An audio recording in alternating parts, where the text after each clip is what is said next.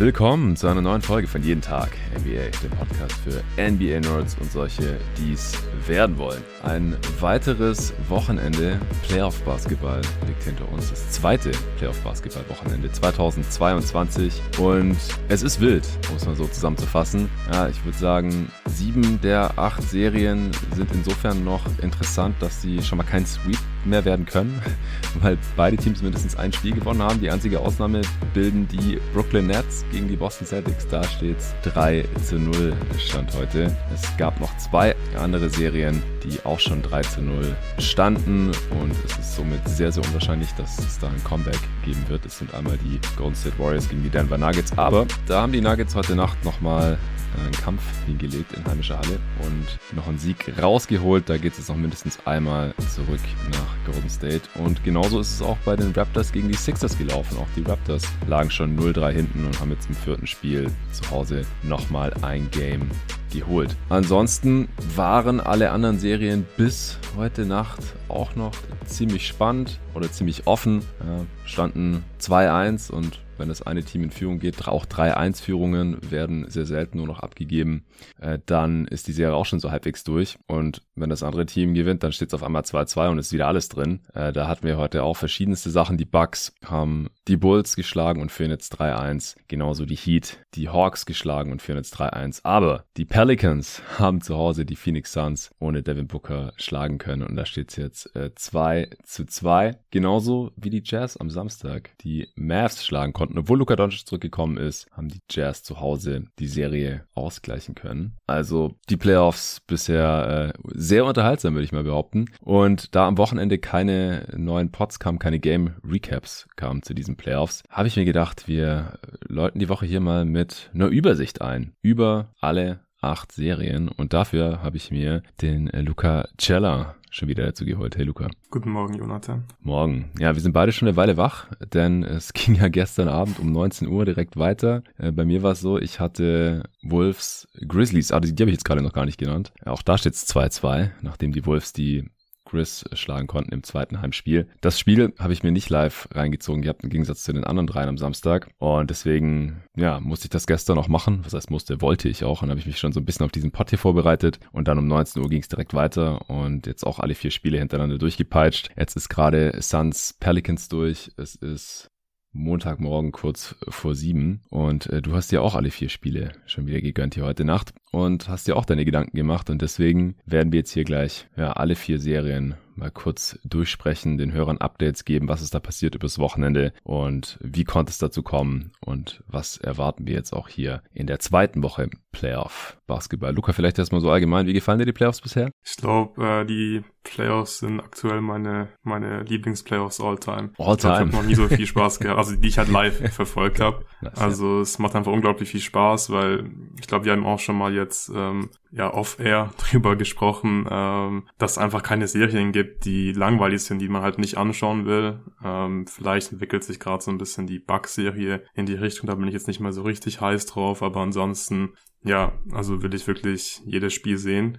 Kann zum Glück durch das Praktikum auch so viel Playoff-Basketball live wie noch nie schauen und ja, macht einfach nur Bock und ich äh, freue mich auf die restlichen Playoffs. Ja, also es ist echt so, gerade noch, ja, vielleicht am, am Freitag oder so, da war alles noch ein bisschen offener. Gerade äh, Bulls Bucks, äh, bevor dann die Bucks den Bulls die erste Klatsche gegeben haben, nachdem die Bulls da halt die Bucks ein bisschen geschockt hatten in Milwaukee. Jetzt haben sie noch mal eine bekommen. Jetzt scheint die Serie da bisschen durch zu sein. Auch die beiden Serien, wo es schon 3-0 stand. Wie gesagt, es, es, gab einfach noch nie ein 0-3 Comeback aus, aus gutem Grund. Vielleicht könnte es noch mal spannend werden. Da sprechen wir gleich drüber in der einen oder anderen Serie. Äh, und auch die Serien, bei denen es jetzt 3-1 steht. Ja, da äh, liegt jetzt halt auch schon tendenziell das favorisierte Team vorne. Aber ich gebe dir vollkommen recht. Also gerade auch wie es jetzt hier teilweise dazu gekommen ist, ist halt super, super interessant und auch nicht unbedingt so, wie wir es hier im Pod erwartet hatten. Und das besprechen wir jetzt gleich alles. Wir versuchen, ja, so zwischen fünf und zehn Minuten über jede Serie zu sprechen. Ja, dann kommen wir am Ende vielleicht so bei einer Stunde raus, schätze ich. Wahrscheinlich wird es wieder ein bisschen länger, so wie ich uns kenne. Wir werden sehen. Aber bevor es losgeht, gibt's noch kurz Werbung vom heutigen Sponsor. Wir haben mal wieder einen neuen Sponsor hier am Start und zwar Bookbeat. Die App, die ich für Hörbücher und E-Books nutze und euch nur wärmstens empfehlen kann. Da gibt's über 500.000 verschiedene Bücher, die kann man runterladen oder streamen. Ich selbst bin ja ein sogenannter Nachthörer, der zum Einpennen statt Podcasts dann auch gerne mal Hörbücher hört. Auch mal Romane, um ein bisschen von der NBA abzuschalten. Für euch Hörer von diesem Podcast ist wahrscheinlich gerade vor allem interessant The Great Nowitzki, das außergewöhnliche Leben des großen deutschen Sportlers von Thomas Plätzinger. Kann man sich da reinziehen. Auch das Nowitzki-Phänomen habe ich übrigens als E-Book gefunden vom geschätzten Kollegen Ole Freaks. Es gibt noch weitere Bücher über Nowitzki. Dirk Nowitzki, So weit, so gut von Jürgen Kalver zum Beispiel. Aber auch andere Basketballbücher über Jordan, LeBron, Steph Curry oder die NBA als Liga an sich. Die NBA Story zum Beispiel. Habe ich mir noch nicht gegeben, aber habe ich auf jeden Fall noch vor.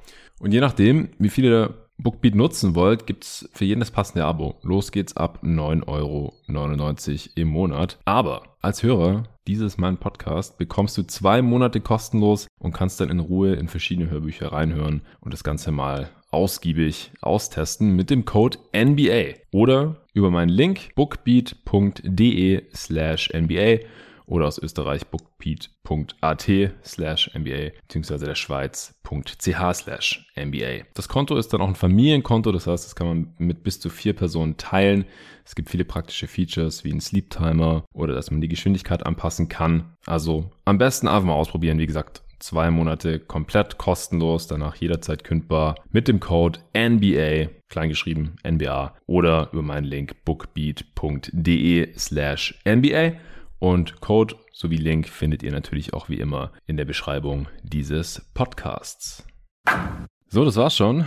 Und du darfst gerne die erste Serie ansagen, über die du mit mir quatschen möchtest. Ja, lass uns über die Serie der Nuggets gegen die äh, Warriors sprechen. Ja, gerne. Ja, starten wir mit den äh, Hauptfaktoren, oder? Also was bislang ja so die wichtigsten Sachen in der Serie waren. Und ja, genau. Also ganz kurz vielleicht, also für die Hörer, die jetzt vielleicht auch nicht gerade jeden Tag checken, wie es da steht. Ich habe es vorhin auch schon mal gesagt, aber die Warriors waren ja 3-0 in Führung gegangen und jetzt gestern Abend um 21.30 Uhr äh, deutscher Zeit auch so Primetime quasi. Der eine oder andere hat es vielleicht live sehen können, aber sicherlich nicht jeder Hörer. Deswegen sage ich es ja auch nochmal kurz. Die äh, Nuggets haben 126 zu 121 gewonnen. Es wurde am Ende nochmal spannend. Äh, Jokic hat seine Nuggets zum ersten Mal komplett bis zum Sieg tragen können. 37, 8 und 6 aufgelegt und ja, die hat auch wirklich tatkräftige Unterstützung von seinen Rollenspielern bekommen, zum ersten Mal so wirklich. Defense war auch deutlich besser. Curry hat 33 und 8 von der Bank wieder aufgelegt, aber am Ende hat es halt nicht ganz gereicht, um die Serie heute schon zu beenden und ja, ungefähr eine Woche Pause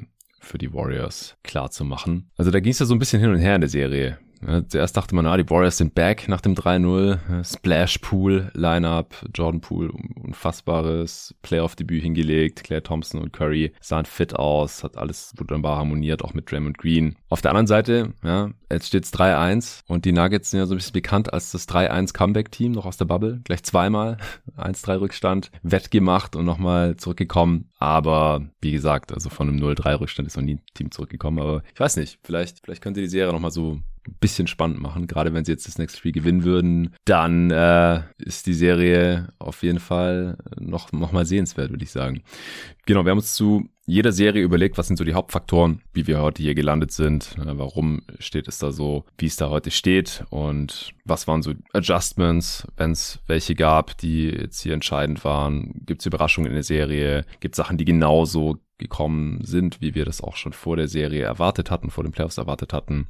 Wir küren einen Spieler der Serie Stand heute und dann gibt's noch ein Update zu unseren Tipps. Oder wir wiederholen einfach nur nochmal unsere Tipps, wenn wir dabei bleiben sollten. Ja, Luca, was äh, fällt dir als allererstes zu Nuggets Warriors ein? Ja, ich glaube, der wichtigste Faktor ist einfach die Nuggets Defense um Nikola Jokic. Ähm, das war eigentlich klar vor der Serie, dass es schwierig wird für die Nuggets, die Warriors zu stoppen. Ich, wir haben jetzt nicht großartig vor der Serie über dieses Matchup geredet, aber ich persönlich ähm, dachte, es geht so ein bisschen in die Richtung, dass es halt ein Shootout wird. Das ist es, finde ich, nicht wirklich geworden bislang, weil die Nuggets einfach zu wenig shooten dafür, also zu wenig wahrscheinlich Dreier dafür vor allem nehmen. Mhm. Und ja, wir haben auch schon jetzt in den Recaps äh, oft schon darüber geredet, dass die Nuggets Defense vor allem gegen dieses Warriors Team einfach große Probleme hat, weil es für sie unglaublich schwer ist, diese ganzen Ballhändler in Kombination mit diesem vielen Shooting, das die Warriors haben, zu stoppen. Also gerade die Pick and Roll Defense ist mhm. da ein Riesenproblem und es läuft einfach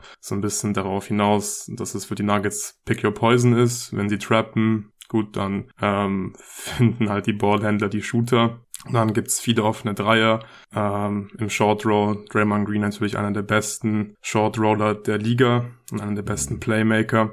Ja, und wenn sie Drop spielen, dann hat Steph Curry halt extrem viel Platz und Steph Curry willst du nicht viel Platz geben, Jordan Poole willst du auch nicht viel Platz geben und das machst du halt mit einer mit einer Drop Defense. Ja, und deswegen ist es halt unglaublich schwer für die Nuggets die Warriors zu stoppen. Ich glaube, sie können es auch nicht machen. Äh, heute haben sie zwar gewonnen, aber es war jetzt auch das einzige Spiel, in dem die Warriors unter 40 Prozent ihrer Dreier getroffen haben. Heute waren es nur 35 Prozent und ich bin mir ziemlich sicher, dass die Warriors ja im nächsten Spiel zu Hause in Game 5 wieder hochprozentiger treffen können von der Dreierlinie. Das wird dann einfach einen großen Unterschied machen. Ja, genau. Also es war, glaube ich, auch das erste Mal, dass die Nuggets mehr Dreier getroffen haben als die Warriors. Äh, 15 von 31. Also die Nuggets müssen halt 48 Prozent ihrer Dreier treffen und noch mehr Freiwürfe nehmen und treffen als die Warriors. Und dann haben sie halt eine Chance. Und das war halt in den letzten Spielen nie gegeben. Aber muss halt schon sagen, dass die Nuggets jetzt gestern Abend auch besser gespielt haben, einfach als in den vorigen Spielen. Gerade defensiv, sie konnten dann halt auch mal die äh, Guards der, der Warriors vor sich halten. Die Defense der Warriors fand ich jetzt nicht so ideal. Also ich fand in den ersten drei Spielen ziemlich beeindruckend, gerade auch gegen Jokic, dass sie ihn halt auch viel Single Coverage äh, verteidigt haben und nur punktuell mal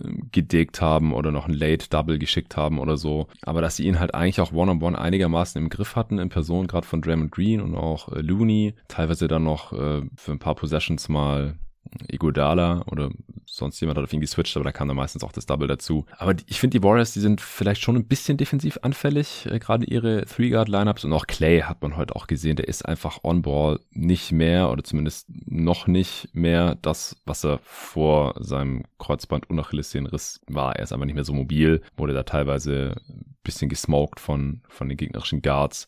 Ähm, ja, ansonsten, die ersten drei Spiele hat sich halt leider das bestätigt, was, was wir erwartet hatten. Also wir beide haben die Preview nicht aufgenommen, aber Patrick äh, Preis und ich ja zusammen, dass der Supporting Cast der Nuggets einfach sowohl offensiv als auch defensiv zu schwach ist gegen diese Warriors. Bones Highland, äh, der hat ja letzte Nacht oder im letzten Spiel auch seinen Moment gehabt, wo er einige drei hintereinander reingenagelt hat. Der hatte auch schon mehrere solche Momente in dieser Szene, ich, äh, in dieser Serie. Ich glaube, dass Patrick und ich den noch nicht mal wirklich erwähnt hatten, aber das hatte sich jetzt hier auf jeden Fall schon verdient. Gerade die ersten Spiele war Jokic halt, was das Scoring angeht, noch nicht so ultra dominant und dadurch, dass seine Teammates halt auch wenig getroffen haben, auch war das Playmaking nicht so effektiv, wie wir es in der Regular Season noch von ihm gesehen hatten. Er hat seine Dreier überhaupt nicht getroffen, in den ersten beiden Spielen gar keine. Dann äh, im, im dritten Spiel hat er dann zwei getroffen und äh, jetzt hat er da auch wieder ein paar reingenagelt. Ja, aber er war halt über die ersten drei Spiele unter 30 Punkte pro Spiel, Offensivrating 118. Das wäre für jeden anderen äh,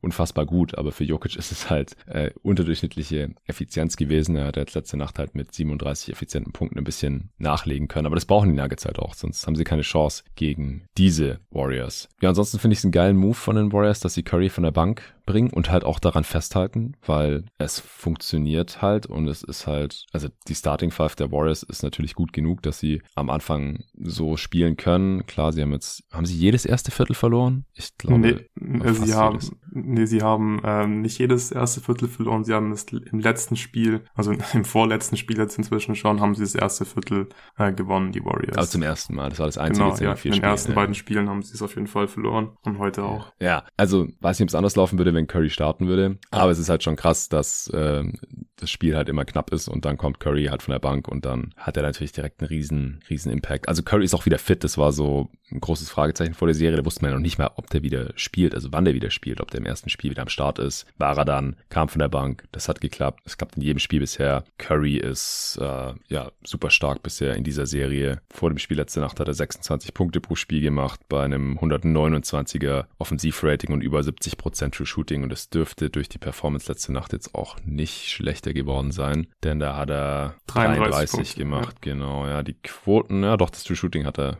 dürfte gelitten haben. Die waren nicht so toll. Ja, aber trotzdem, also Currys Comeback hier bisher ziemlich überzeugend. Jordan Poole hat natürlich einen super heißen Start in die Playoffs gehabt, war nach den ersten drei Spielen äh, irgendwie einer der Warriors mit dem höchsten Punkteschnitt in der ersten Playoff-Serie all time, hat, war Topscorer der Warriors auch, hat über 28 im Schnitt gemacht. Letzte Nacht ist der jetzt endlich mal ein bisschen abgekühlt. Das war einigermaßen abzusehen, dass er nicht ewig ein True Shooting von über 80 Prozent halten können würde oder Offensivrating von 144 bei fast 29 Punkten pro Spiel. Ja, hast du noch was zu dem, was bisher in diesem Matchup passiert ist. Ja, ich würde noch mal gerne auf den auf die Performance von Jokic eingehen und zwar glaube ich müssen wir noch mal ähm, explizit Draymond Greens Defense erwähnen, ähm, mhm. weil sie ist one on one vor allem in den ersten drei Spielen wirklich sehr sehr gut gewesen und dadurch, dass er ihn halt einfach so gut One-on-One -on -one verteidigen konnte und die Warriors kein Double-Team gebraucht haben oder oft keins gebraucht haben, wenn Draymond ihn verteidigt hat, war es für die Nuggets viel schwieriger, offene Würfe zu kreieren. Also mir ist aufgefallen, dass sie, dass sie wirklich zu wenig Dreier nehmen. Sie haben jetzt in den Playoffs eine Three-Point-Frequency von 32,6 Prozent. Das wäre in der Regular Season Rang 28 gewesen mhm. und die Nuggets waren in der Regular Season auf Rang 14. Zudem nehmen die Nuggets jetzt in den Playoffs mit Jokic auch fast 8 Prozent weniger Dreier und ich glaube, das ist einfach hauptsächlich darauf zurückzuführen, dass Draymond einfach One-on-One -on -one so einen guten Job macht. Und ja, ist schon ziemlich beeindruckend. Die Defense von Draymond habe ich im Pod auch schon mehrmals gesagt und was ich auch super interessant finde und ja, auch mit Draymonds Green Defense zu erklären sein muss, weil einen anderen Grund kann es eigentlich nicht geben. Jokic ist in der Serie bislang äh, vom On-Off-Wert bei minus 18,3 und die Nuggets Defense ist mit ihm auf dem Feld 19,7 Punkte schlechter und ich glaube, ja, mhm. den Stat hätte, glaube ich, vor der Serie kein Mensch so erwartet. Ist das jetzt schon inklusive dem Spiel heute Nacht? Das ist nicht inklusive dem Spiel heute Nacht, aber auch heute war Jokic minus zwei. Ja, ja, dann dürfte der Wert ein bisschen besser werden, aber halt ja. immer noch negativ. Ja, ja, also ich glaube, über Jokic's Unzulänglichkeiten als Playoff-Defender müssen wir nicht mehr allzu viel sprechen. Das bestätigt sich ja halt nochmal im Pod bisher. Also das könnte man jetzt hier bei den Sachen, die wir so erwartet haben, wahrscheinlich noch, noch anführen. Ja. Spieler der Serie bisher? Ja, obwohl Jordan Poole natürlich auch super gescored hat, vor allem in den ersten drei Spielen ist für mich doch ziemlich klar Stephen Curry, hm. weil er einfach auch dann in den entscheidenden Momenten, äh, wenn es eng wurde, wenn sich Spiele im Ende zugeneigt hat, er einfach, finde ich, meistens einfach die entscheidenden Plays für sich und seine Teammates dann kreieren konnte. Ja, würde ich auch sagen. Also auch letzte Nacht war er er ist eigentlich zusammen mit Clay der am Ende des Games fast nochmal gedreht hätte. Aber da haben die Warriors auch einfach zu wenig Stops hinbekommen und dann auch nicht besonders smart das Ganze ausgespielt, weder äh, offensiv, aber vor allem defensiv nicht. Also ich bin mal noch gespannt. Ich bin noch nicht so 100% überzeugt von den Warriors. Die wurden ja nach den ersten zwei, drei Spielen direkt zum äh, Favoriten eigentlich in der gesamten Liga auserkoren, weil es im Osten nicht so wirklich einen klaren Favoriten gibt, nachdem oder gab, nachdem die Bucks da gewackelt haben, Middleton verloren haben, nachdem an die Sixers sowieso niemand so wirklich glaubt, nachdem die Nets jetzt wohl gegen die Celtics ausscheiden ähm, sehen viele da auch die Celtics jetzt in, in den Finals, aber vor allem nachdem die Suns jetzt auch gerade wackeln und halt Booker verloren haben, gleich viele gesagt, ah ja, jetzt äh, marschieren da die, die Warriors vielleicht zu den Finals durch oder gar gleich bis zum Titel. Also an meiner Einschätzung zu den Warriors als Contender hat sich jetzt ehrlich gesagt noch nichts verändert. Sie spielen jetzt gerade näher am am Best Case oder früher am Best Case, als gedacht hätte. Aber ich habe auch gesagt, so wenn Curry fit ist, dann gewinnen die Warriors das in fünf. Und danach sieht's gerade aus. Und bei dem Tipp würde ich jetzt auch noch bleiben. Wie sieht's bei dir aus? Ja, ich denke auch, dass die Warriors das nächste Spiel gewinnen und dann die Serie in fünf gewinnen werden. Ja, also heute Nacht, das war nochmal so ein letztes Aufbäumen, halt natürlich auch vor, vor den heimischen Fans dann. Und wie gesagt, die Nuggets sind halt kein Quitter-Team. Ja, die, die fighten auch, wenn es aussichtslos aussieht. Das muss man ihnen auch hoch anrechnen. Die haben heute Nacht die beste Spiel der Serie gemacht. Äh, sowohl als Team als auch viele der Spieler individuell. Aber ich glaube nicht, dass sie jetzt nochmal auswärts eins gewinnen können. Ich glaube, Curry wird ein paar Adjustments machen. Und die Warriors haben wahrscheinlich auch keinen Bock, dass die Serie jetzt noch ein Spiel länger geht. Also der Kern ist ja auch erfahren genug, um zu wissen, wie wertvoll das ist, wenn man sich dann noch einmal richtig reinhängt, den Sieg holt und dafür dann halt ein paar Tage länger Pause hat. Ja, es hat Clay Thompson auch direkt nach dem Spiel dann gesagt, mhm. dass die Warriors auf jeden Fall dieses Spiel zu Hause unbedingt gewinnen wollen, damit sie nicht nochmal nach Denver reisen müssen. Ja, das denke ich doch auch. Dann äh, würde ich sagen, wir machen mit Boston gegen Brooklyn weiter. Das ist die einzige Serie, wo es erst drei Spiele gab. Das ist ein bisschen komisch dieses Jahr. Oder es gibt jedes Jahr irgendwie so eine Serie, die ein bisschen hinterherhängt oder zwei. Die hatten äh, noch nicht mehr ihr drittes Spiel gemacht, als die Raptors-Sixers-Serie schon vier Spiele hinter sich hatte am Samstagabend. Aber gut, äh, dafür ist die jetzt schon als einzige wahrscheinlich, was ist das einzige, aber ist die einzige, die noch ein Sweep werden kann. Und zusammen mit der Serie, die wir gerade besprochen haben und äh, Sixers Raptors wahrscheinlich äh, eine der drei Serien, die schon vorentschieden scheint. Es sollte ja laut einigen eine der besten First Round Series ever werden. Äh, so eher auf dem Niveau von den Eastern Conference Finals habe ich nicht ganz so gesehen. Ich habe da schon relativ selbstbewusst auf die Celtics getippt vor der Serie hier im Pod. Äh, zum Glück sind es nicht die Eastern Conference Finals, weil sonst wäre das jetzt relativ einseitig geworden. Äh, Celtics sehen sehr dominant aus, gerade defensiv. Und ja, auf Seiten der Nets, KDs Legacy wackelt gerade ordentlich hier aufgrund seiner Performance und dass die Nets hier relativ sang- und klanglos scheitern werden. Wobei ich bei dem unrunden Supporting Cast jetzt ja sowieso nicht allzu viel erwartet hatte. Also es bleibt halt ein Teamsport. Und ja, die Nets strugglen oder vor allem KD struggelt halt offensiv massiv, aber gerade in der Defense habe ich halt von diesem Supporting Cast nicht so viel erwartet. So klein wie der Kader einerseits ist und dann hat man noch irgendwie ein paar, paar Bigs und dazwischen halt so gut wie nichts auf dem Flügel. Es sind so viele seltsame Lineups und die Celtics sind defensiv halt so heftig und so passend auch für die Stärken dieses Teams. Geil gecoacht. Ähm, KD hat es selten, vielleicht noch nie so schwer. Äh, vielleicht, als er schon mal gegen die Warriors gespielt hat, mit den Thunder damals, als sie die 3-1-Führung verspielt haben, oder gegen die Memphis äh, Grizzlies damals. Ja, Steve Jones Jr.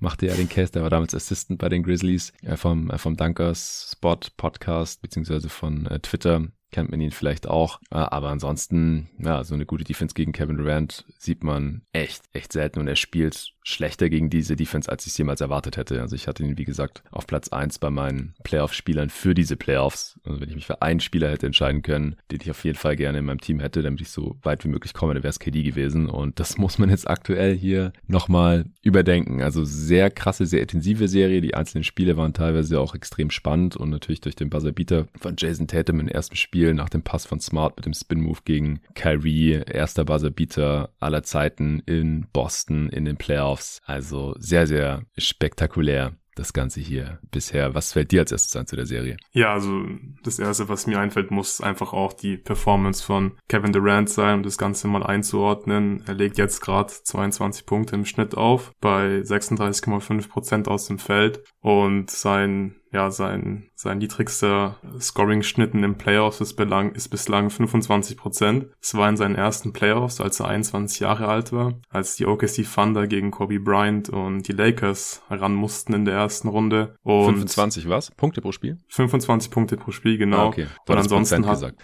ah, sorry, ja, Punkte pro Spiel. Ja. Genau, und ansonsten hat er immer mindestens 28,4 Punkte im Schnitt aufgelegt. Also es ist schon ziemlich krass, KD so strugglen zu sehen. Ich habe auch erwartet, dass die Celtics Celtics Defense ihm das Leben halt schwer machen wird, aber dass Kevin Durant am Ende des Tages dann halt trotzdem seine Punkte machen wird und vor allem halt auf seine Spots kommt und die Würfe halt bekommt, die er halt, ja, will. Und dass die Celtics ihm das halt ein bisschen schwer machen können, aber dass sie ihn nicht halt nicht so stoppen können. Ich meine, er war gerade im letzten Spiel war er ja einfach auch äh, über weite Strecken des Spiels super passiv. Also er hat ja einfach auch nicht viel geworfen. Ähm, Netz mit unglaublich vielen Turnover. Auch KD hat da einige Bälle weggeschmissen. Ja, habe ich so von ihm noch nie gesehen und ich hätte auch ehrlich gesagt nie, nicht gedacht, dass ich es mal äh, sehen werde von KD in den Playoffs. Also ja, schon sehr komisch, aber man muss da einfach ja die Celtics Defense loben, weil die machen wirklich einen, einen sehr, sehr guten Job. Man kann es nicht besser machen. Ähm, so viele geile Verteidiger Verteidiger in diesem Kader. Aber auch wenn da mal ein Peyton Pritchard auf dem Feld ist,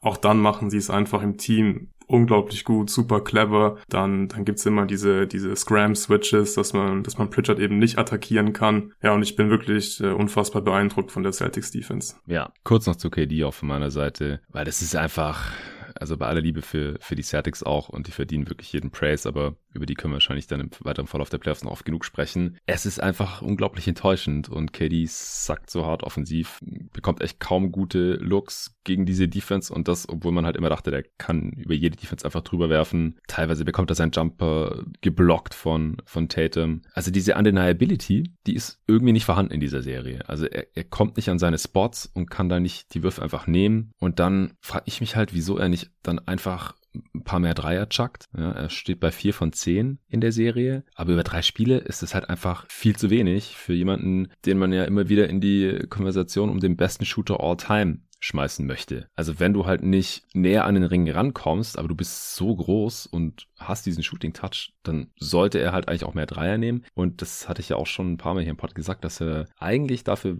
welchen Ruf er hat als Shooter, irgendwie nicht genug Dreier nimmt. Auch gerade wieder in dieser Saison in der Regular Season. Und hier in den Playoffs ist halt nochmal viel extremer dass er auch die Dreier gar nicht so wirklich losbekommt. Das in einem Game, wo er nichts innerhalb der Dreierlinie bekommt, nimmt er dann zwei Dreier oder so. Also das ist einfach insgesamt super schwach. 94er Offensivrating, abgrundtief schlecht, 52% True Shooting. Das ist einfach drei Klassen schlechter als alles, was wir sonst jeweils von Kevin Durant gesehen haben. Äh, zumindest mal vielleicht nach seinem Playoff-Debüt. Das ist echt übel. Ähm, aber auch Kyrie, ja, der hatte ein geiles erstes Spiel, aber danach kam halt von ihm jetzt auch nicht mehr so viel. Und nee, also ja, also ja. es ist es ist also gerade auch diese diese Chemistry zwischen KD und Kyrie ist überhaupt nicht vorhanden. Also es ist, finde ich, sehr, sehr viel My Turn, Your Turn. Also ja. macht mal KD eine Isolation, dann ist Kyrie wieder dran. Wenn sie mal irgendwie versuchen, äh, ein Pick and Roll oder ein Pick and Pop zu laufen, ja, dann ist eigentlich schon sicher ein Turnover so. Also da läuft wirklich überhaupt nichts zusammen in der Offense der Brooklyn Nets. Und da wird ja auch Steve Nash gerade hart kritisiert, von wegen, ah, wieso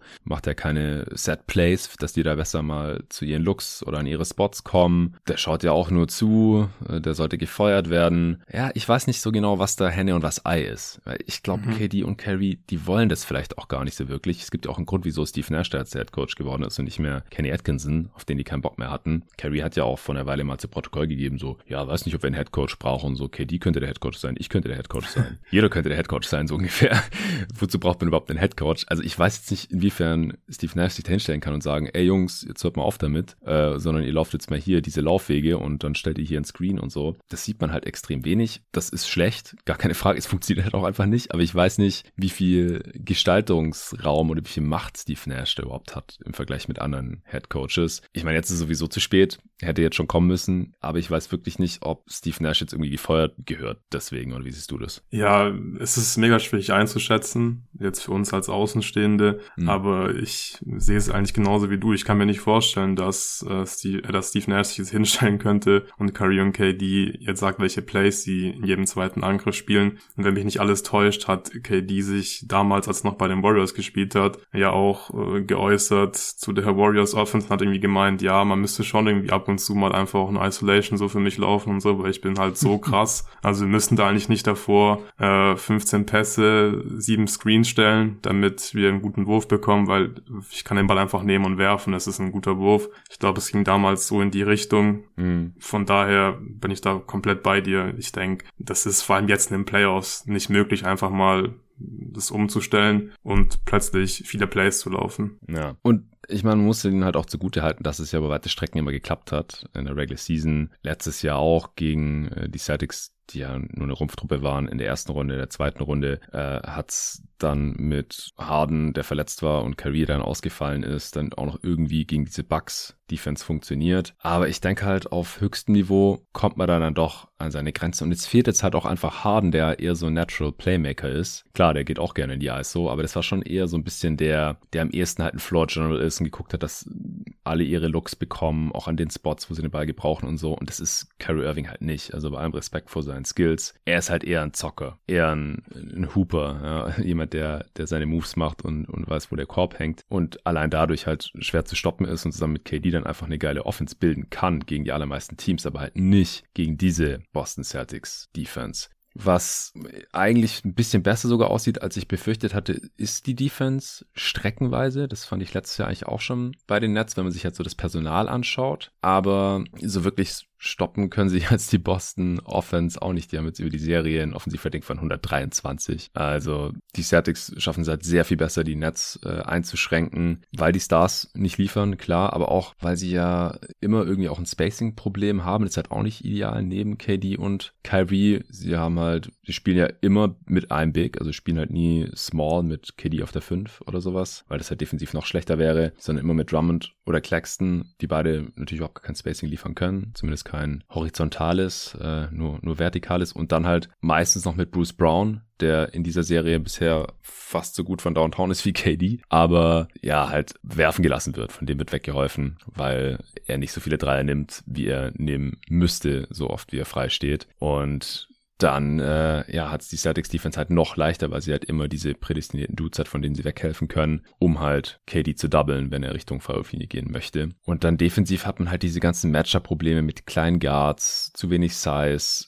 auch KD und Kyrie, die, wenn sie am oberen Level ihres äh, Verteidigungsvermögens tatsächlich agieren, ja schon gute Defender sein können. Das haben wir schon mal gesehen, streckenweise. Gerade bei KD auch, der ein guter sekundärer Rim Protector sein kann. Aber die machen das halt auch nicht konstant. Pennen dann halt mal, nehmen sich ihre Auszeiten, auch weil sie halt 40 plus Minuten spielen und die Offense äh, schultern müssen und so weiter. Und deswegen ist die Defense halt letztendlich einfach auch zu schlecht. Sie spielen so oft mit drei Guards gleichzeitig oder mit Guard-sized Typen, wie Kyrie natürlich, dann noch Paddy Mills daneben und oder Dragic, Bruce Brown, der auch nicht viel größer ist, äh, und Seth Curry. Das war eigentlich alles so irgendwie abzusehen. Ist jetzt sicherlich auch ein bisschen der Confirmation Bias bei mir, aber das waren ja auch die Gründe, wieso ich letztendlich auf die Celtics gesetzt habe und eigentlich nicht sehen konnte, dass die Serie wirklich knapp wird oder dass die Netzliga gewinnen. Also ich habe ja gesagt, da muss irgendwas deutlich schief gelaufen sein, wenn diese Serie über sieben Spiele geht oder die Nets die sogar am Ende gewinnen. Und das ist, ist jetzt nicht der Fall. Ja, und vor allem Boston trifft äh, bislang auch ihre Dreier nicht gut. Also sie treffen nur 34,3 mhm. Prozent ihrer Dreier. Brooklyn trifft 42,4 Prozent. Also da läuft's eigentlich äh,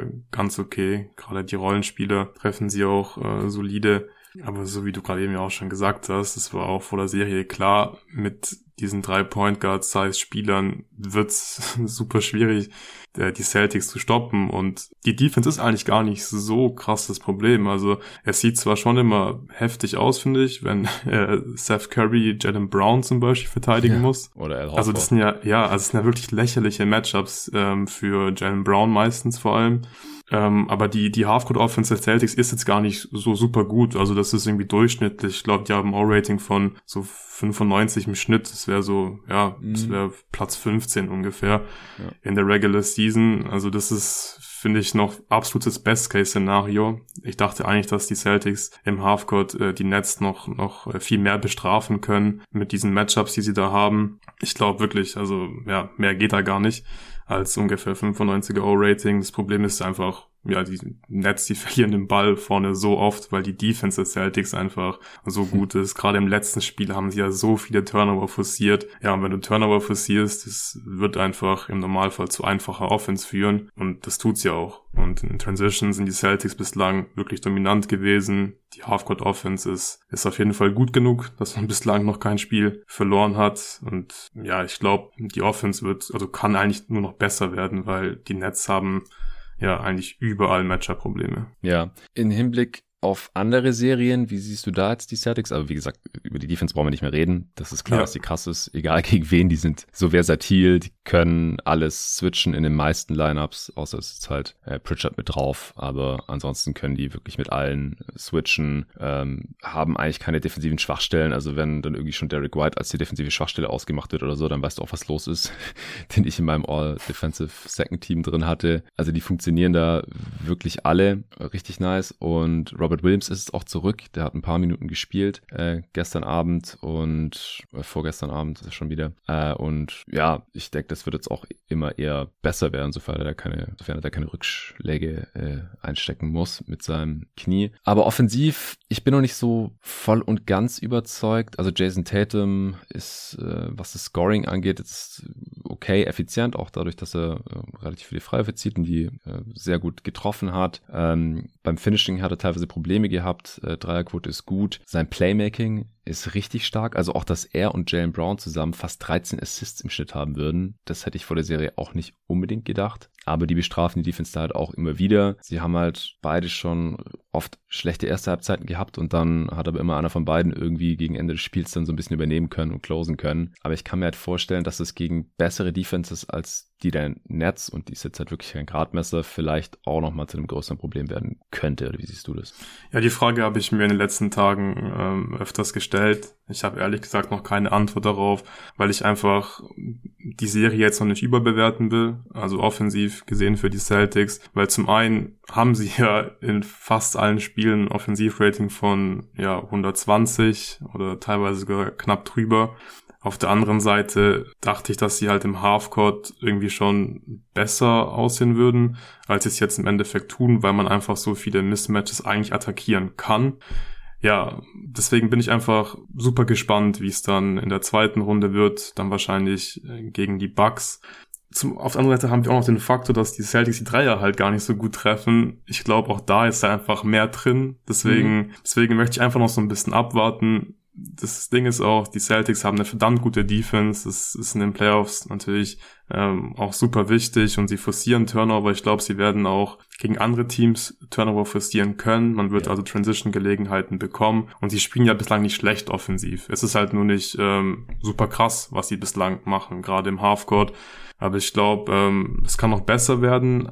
Aber ich denke, das wird dann wahrscheinlich schon so dann die größte Schwachstelle sein, wenn man jetzt so will. Also es ist nicht schlecht, wie gesagt, aber das wäre jetzt so, ja, der eine Faktor, der mir so ein bisschen Kopfschmerzen bereitet oder wo, wo ich mich frage, ja, wie sieht es dann aus gegen eine ebenfalls sehr gute Playoff-Defense? Können da die Celtics wirklich äh, konstant im Halfcourt Vorteile kreieren offene Würfe vor allem kreieren und diese dann halt auch hochprozentig verwandeln. Ich bin mir nicht sicher, ob sie das können, aber ich bin sehr gespannt, das rauszufinden in der zweiten Runde gegen die Bucks. Ja, da bin ich auch mega gespannt. Ja, also Jason Tatum will ich einfach nochmal betonen hier. Ähm, der wird seinem, ich glaube, fünften Platz war es bei mir als äh, Playoff-Performer, Top 10 Playoff-Spieler hier im Pod vor ein paar Wochen. Bisher auch gerecht. Also ist einfach dieser Spielertyp unfassbar in der Defense, äh, effiziente, fast 30 Punkte pro Spiel, 5 Rebounds, 8 Assists. Ja, das ist einfach genau das, was äh, jedes Winning-Team braucht. Und äh, ja, Jalen Brown der reicht da noch nicht ganz ran, aber der ist halt einfach auch eine geile Ergänzung dazu. Äh, mit Marcus Smart noch den Defensive Player of the Year dahinter, ja. Äh, der bisher sein Dreier nicht so gut trifft, aber auch, auch super wichtig ist bisher in dieser Serie. Al Horford, der so ein bisschen in den jungen Brunnen gefallen ist. Grant Williams will ich auf jeden Fall natürlich auch noch Liebe geben. Einen kleinen Victory Lab, den ich damals sehr hoch auf meinem Board hatte,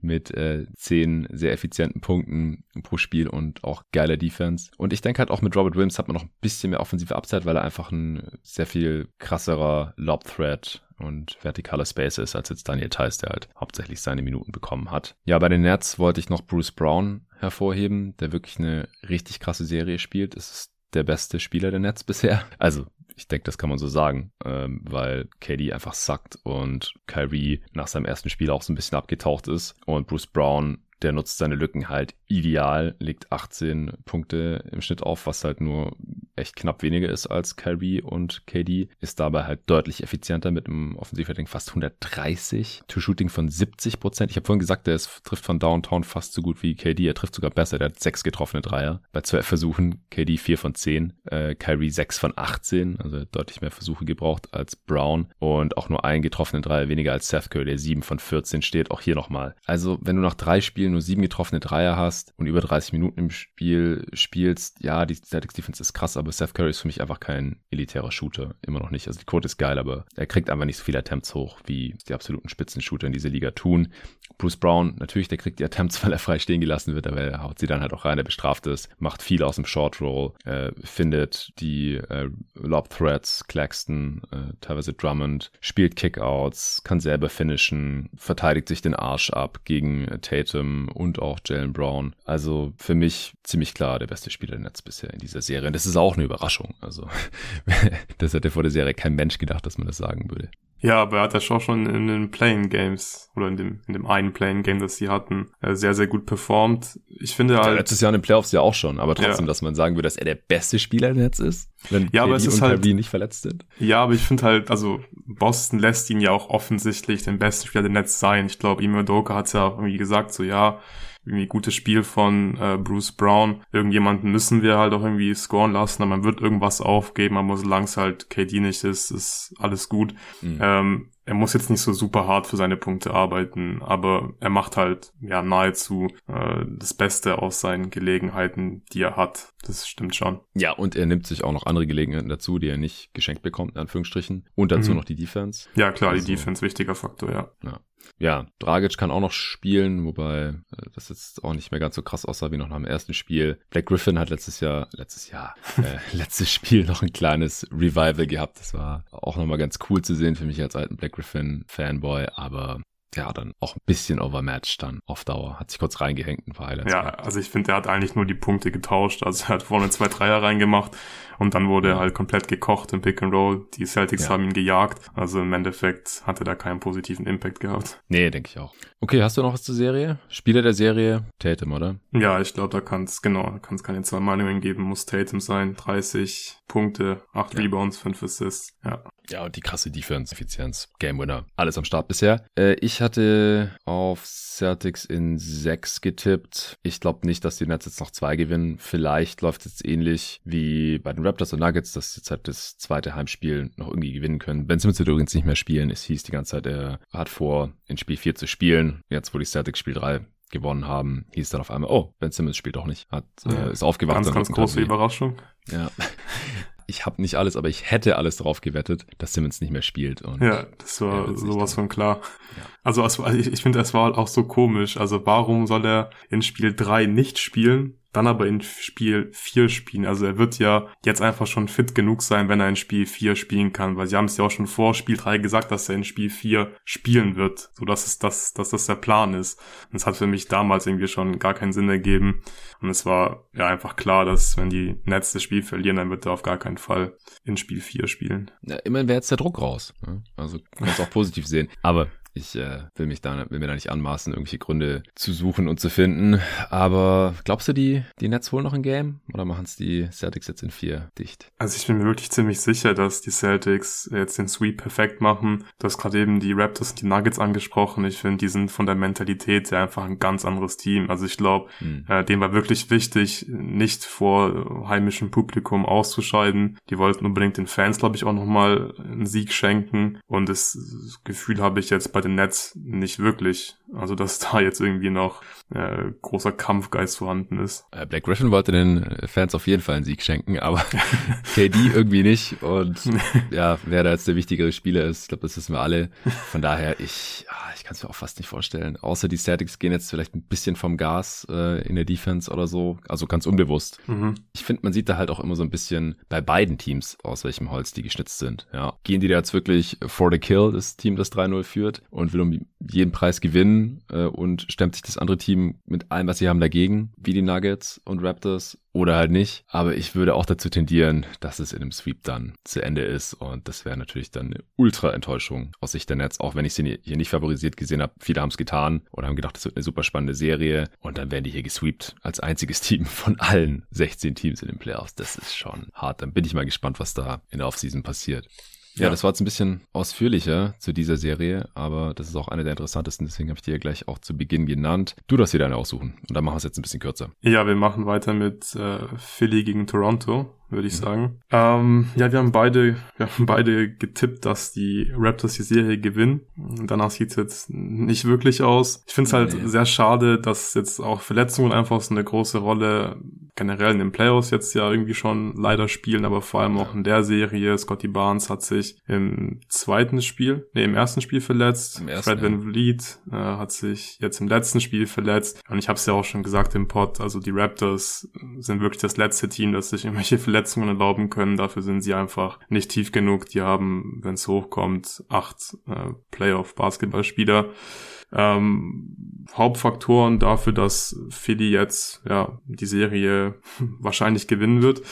Ich glaube nicht, dass da jetzt noch großartig was anbrennen wird, sind einfach, dass sie zum einen offensiv gerade in den ersten beiden Spielen nicht zu stoppen sind oder nicht zu stoppen mhm. waren wir haben angesprochen in der Preview, dass sie ein sehr gutes Shooting-Team sind. Das haben sie absolut bestätigt. Bislang in diesen Playoffs treffen 46,7 Prozent ihrer Dreier. Embiid performt. Auch das haben wir in der Preview besprochen, dass wir beide nicht glauben, dass er jetzt komplett ausrasten wird aber dass er auch nicht zu stoppen sein wird für die mhm. Raptors und im Prinzip ist es auch genauso gekommen. Also er legt 26 Punkte auf bei einem 60, bei einem 60 Prozent äh, True Shooting. Das ist alles unter seinen Regular Season Stats, aber ich finde, Embiid ist ja trotzdem ganz offensichtlich der beste Spieler in dieser Serie, äh, ja. bekommt die meiste Aufmerksamkeit der Defense der Raptors und dadurch können die Sixers einfach sehr, sehr viel kreieren. Dadurch kreieren sie vor allem auch die offenen Dreier, die sie einfach jetzt hochprozentig hundertprozentig treffen. Zudem kommt, dass noch unerwartete Faktoren hier eine Rolle gespielt haben. Ähm, ich persönlich hätte auf jeden Fall nicht gedacht, dass die 76ers auch hier wieder gerade in den ersten beiden Spielen ähm, so viel in Transition sind, so viele Fast Break Punkte machen, plötzlich am offensiven Brett äh, dominieren. Das waren alles ähm, Sachen, die wir von den Raptors erwartet haben. Ja, und da war Philly einfach komplett dominant in den ersten beiden Spielen. Ähm, ja, wenn du da eine Würfe triffst, Offensiv-Rebounds holst, viel in Transition kommst, da erfolgreich abschließt, ja, dann wirst du, dann wirst du Playoff-Basketballspiele gewinnen. Außerdem muss man wahrscheinlich auch noch einzelne Rollenspieler, teure Rollenspieler der Sixers hier hervorheben und loben, weil die Defense von Harris einfach auch deutlich besser als erwartet ist. Ich habe ja in der Preview noch gemeint, dass äh, Siakam nicht zu stoppen sein wird. Er hat jetzt schon das ein oder andere gute Game drin gehabt, aber im Großen und Ganzen muss ich schon zugeben, dass da ein bisschen falsch lag. Also Harris macht das ziemlich solide eigentlich. Ich habe vorhin mal nachgeschaut, Harris hat ihn jetzt ungefähr 29 Minuten verteidigt, hat ihn bei einem Field Goal Percentage von 43,5% gehalten. Das ist okay, das ist besser als ich erwartet habe. Embiid hat ihn ungefähr 17 Minuten verteidigt und ihn bei einem Field Goal Percentage von 31,8% verteidigt. Äh, auch das hm. hat offensichtlich ziemlich gut funktioniert. Hm. Ja, und Maxi Maxis Leistung bislang auch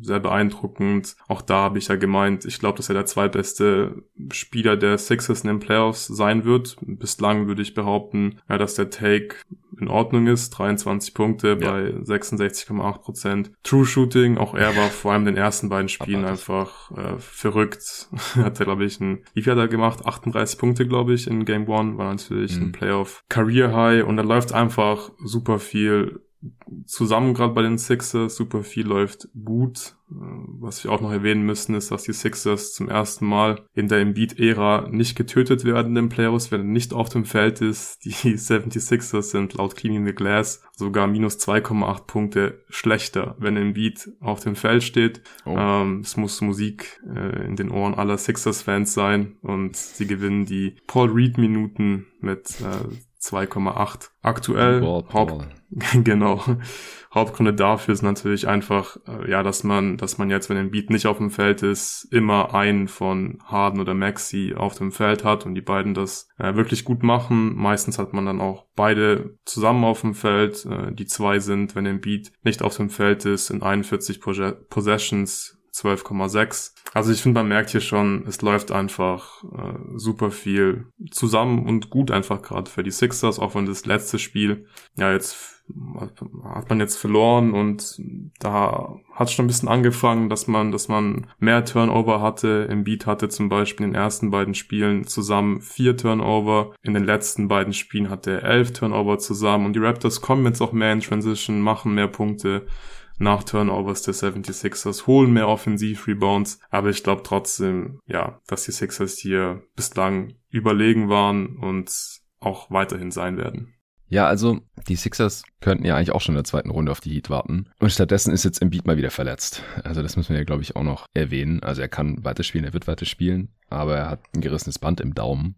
Und mit derselben Verletzung hat ja Bam knapp zwei Monate in der Regular Season jetzt gerade erst ausgesetzt für die Heat. Also der ist auf jeden Fall nicht bei 100 Prozent oder wird nicht normal spielen können. Und im letzten Spiel hat er sich ja dann auch ständig äh, die Hand gehalten oder den Daumen gehalten. Das ist mal wieder mega schade. Und das ist halt, ja, halt so eine Frage gewesen, die wir vor der Serie auch hatten oder vor den Playoffs. Kann Embiid mal fit bleiben? Und die Antwort ist halt leider mal wieder, nee, kann er, kann er irgendwie nicht. Es ist auch wieder eine Freak-Verletzung. Das ist ja nichts Chronisches oder so. Es ist nichts am Knie oder am Rücken oder irgendwas, wo er schon mal Probleme hatte, sondern Daumen. Und auf das der anderen Seite. Nur Pech halt. Also ich ja, finde wirklich, ich finde es so bitter und so schade auch, weil du hast gerade eben auch schon gesagt, man hat es auch schon gesehen einfach jetzt in den letzten beiden Spielen hat sich ein Game 3 am Daumen verletzt. Ähm, gut, Game 3 war halt ziemlich krass, aber jetzt im letzten da hat er Spiel. noch den Game Winning 3. Ja, genau. Da war es ja. irgendwie scheißegal. Ja, aber jetzt hat er ja auch schon weniger geworfen und so und ich glaube, das wird auf jeden Fall ein Faktor sein und eigentlich eigentlich, wenn man es mal jetzt so ganz nüchtern betrachtet, wissen wir doch alle, dass die Sixers, wenn ein Beat nicht zu 100% fit ist,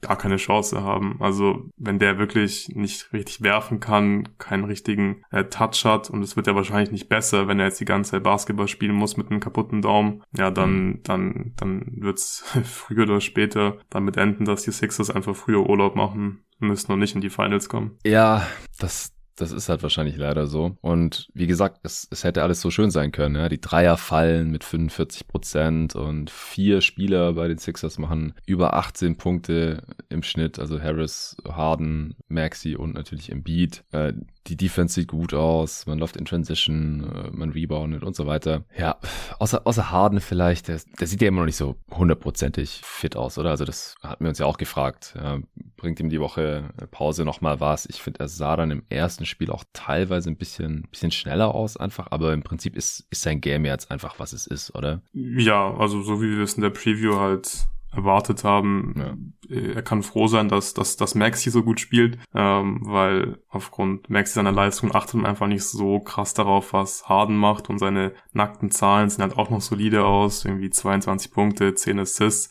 und er kann sich halt vor allem aufs Playmaking, ich will jetzt nicht sagen beschränken, weil er scoret ja immerhin noch äh, 20 plus, aber es ist halt nicht mehr der James Harden, den wir ja in, in Houston gesehen haben und auch in Brooklyn ja noch äh, nach dem Trade über weite Strecken. Ja. ja, aber es ist trotzdem halt ein riesen Upgrade für die Sixers. Also er kann werfen, er kann passen. Das konnte Simmons alles nicht machen, passen schon ein bisschen, aber im Halfcourt wird's halt schwierig, wenn du sonst nichts anderes machen kannst, außer vielleicht ein bisschen passen und danken. Ähm, ja, aber ich sehe jetzt nicht wirklich, dass er jetzt auch noch viel besser wird in den Playoffs. Das ist genau das, was ich erwartet habe eigentlich bislang. Ja, du hast vorhin gesagt, dass die Sixers mit Reed auf dem Feld die Gegner um 2,8 Punkte ausscoren. Ich glaube, du meintest, dass sie 2,8 Punkte besser sind, als wenn Embiid auf dem Feld ist, weil sie scoren die Gegner tatsächlich mit plus 11,2 aus, äh, sehe ich hier gerade, also auf 100 Possessions. Mit Embiid dann halt 2,8 Punkte weniger, also dann plus 8,4 müsste das sein. Nur damit das hier nochmal klargestellt ist, damit wir keine falschen Stats in die Welt rausblasen. Ansonsten nochmal zu den Raptors vielleicht und wir labern schon wieder deutlich länger als 10 Minuten über diese Serie. Aber ist ja egal. Äh, sind noch deine beiden Lieblingsteams. Scotty Barnes hat jetzt im äh, vierten Spiel schon wieder gespielt. Ist übrigens auch Rookie of the Year geworden. Ja, also frisch gekürter Rookie of the Year, Scotty Barnes. Vielleicht äh, ein Satz dazu. Was ist deine Meinung? Scotty Barnes hat eine geile Rookie-Saison gespielt, aber für mich ist Evan Mobley äh, ziemlich klar Rookie of the Year. Ja, für mich auch. Wer die Begründung hören will, gerne Awardspot hören. Also für mich zeichnet sich hier so langsam ab. Defensive Player of the Year haben wir es gesehen. Jetzt Rookie of the Year, dass die Worte dieses Jahr extrem recency biased waren und irgendwie den März schwerer gewichtet haben als den November oder so, ganz, ganz grob zusammengefasst. Ähm, und jetzt im konkreten Fall Mobley gegen Barnes anscheinend auch die Offense deutlich schwerer gewichtet haben als die Defense. Die Defense von Mobley war so viel besser, dass es die Offense aus meiner Sicht nicht hätte ausgleichen können. Aber ich hatte Barnes auf zwei, von daher ist jetzt nicht völlig abgefahren, aber für mich hätte es auch Mobley werden können. Und ich bin gespannt, ob sich dieser Recency Bias, also dass das, was zuletzt passiert ist, irgendwie deutlich schwerer zu wiegen scheint als das, was äh, Oktober, November, Dezember passiert ist. Äh, ob sich das auch noch in anderen Awards dann widerspiegelt. Naja, naja jedenfalls äh, Barnes ist zurück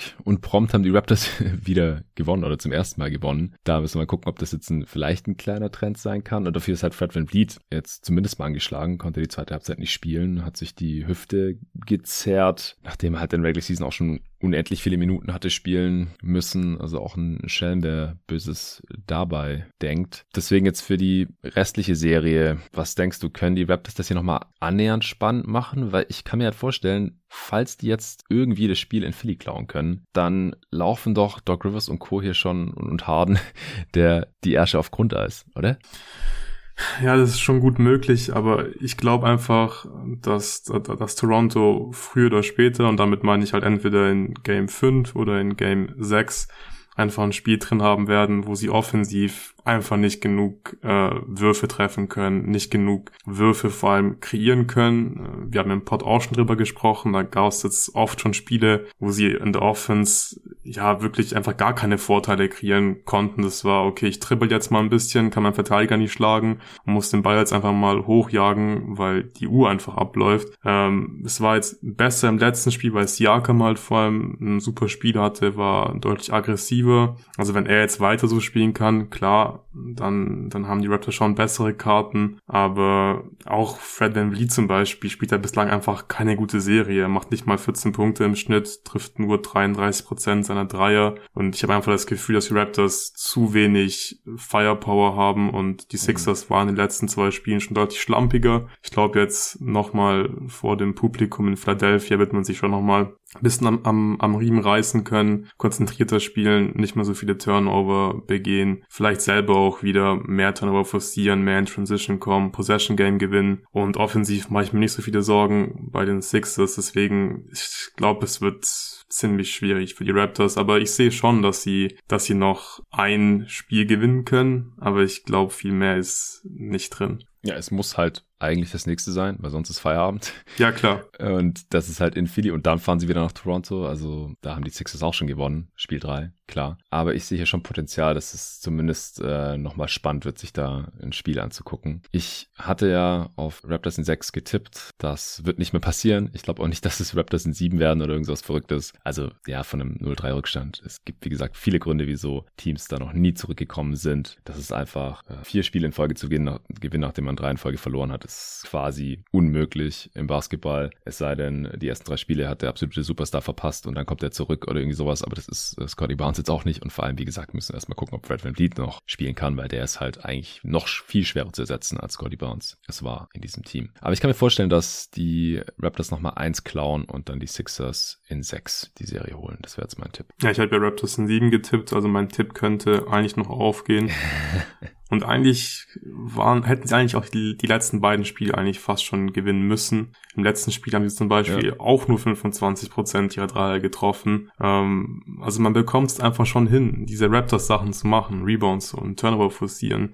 Aber trotzdem ist einfach mein Bauchgefühl jetzt, dass Philly das zu Hause closen wird und Philly in fünf gewinnt. Ich habe aber auch nichts dagegen, wenn die Raptors die Serie wirklich nochmal spannend machen und ich mir noch, ja, vielleicht sogar dreimal Raptors gegen Philly anschauen darf. ja, Spiele der Serie im Beat, äh, ist glaube ich schon durchgekommen hier. Ja. Dann äh, können wir zur nächsten Serie kommen. Ich schmeiß Mavs gegen Jazz in den Ring. Und zwar ist äh, Luka Doncic zurückgekommen im vierten Spiel, zweites äh, Spiel in Utah. Und Utah hat die Serie ausgeglichen. Also so wie ich es hier im Pod schon so ein bisschen befürchtet hatte und auf äh, Twitter auch wieder geneigte Follower vielleicht gesehen hat, prophezeit hatte in einem WhatsApp-Chat mit dem Zero von äh, Talking the Game, ähm, der hatte mich nach meinem Tipp gefragt. Der hatte auch so ein, wir haben ja zusammen so ein Tippspiel, so ein Bracket äh, veröffentlicht, äh, Talking the Game und jeden Tag NBA zusammen. Und ich hatte meine Tipps noch nicht abgegeben, weil ich es in der Playoff-Vorbereitung, Preview, Play-in, Stress einfach äh, nicht geschafft hatte. Dann hat er gemeint, ja, sag mir doch schon mal, was dein Tipp für die Mavs ist. Dann habe ich Dallas in sieben geschrieben und er meinte dann so, ja, wilde Truppe ohne Luca. Und dann habe ich geschrieben, ja, aber ich glaube, dass die in Dallas das splitten werden, also 1-1 nach Utah und dann mit einem einbeinigen Luca auch in Dallas splitten werden. Und bisher läuft alles äh, wie prophezeit. Und ich ja, fand es nicht so super verwunderlich, dass sie mit Doncic einfach anderen Basketball spielen und dass die Jazz halt sich auch nochmal anders präsentieren und, und nochmal fighten werden. Also es wäre jetzt auch keine absolute Überraschung gewesen für mich, wenn die im vierten Spiel total implodiert wären, aber das ist nicht passiert. Also sowohl Donovan Mitchell als auch Rudy Gobert haben sich da gemeinsam gegen die Niederlage gestemmt und die Mavs sind im, im vierten Viertel ein bisschen auseinandergebrochen. Die letzte Possession, sie hätten noch mit einem Game Winner gewinnen können, waren einen Punkt hinten, hätten sogar nur einen Zweier gebraucht. Ich fand es nicht ideal, dass sie auf einen Dreier gegangen sind, äh, der dann noch so hochgechuckt war, so ein Notwurf von Dinwiddie, nachdem Luca nichts äh, kreieren konnte, nachdem Jalen Brunson äh, in Transition nicht so wirklich was hatte. Ja, was heißt Transition? Das war, sie hatten nach einem Timeout an der eigenen Baseline Einwurf gemacht, was ich auch nicht ganz verstanden habe. Da sind dann schon ein paar Sekunden von der Uhr, bis sie überhaupt über der Mittellinie waren. Dann konnten sie dann nicht wirklich attackieren. Äh, Luca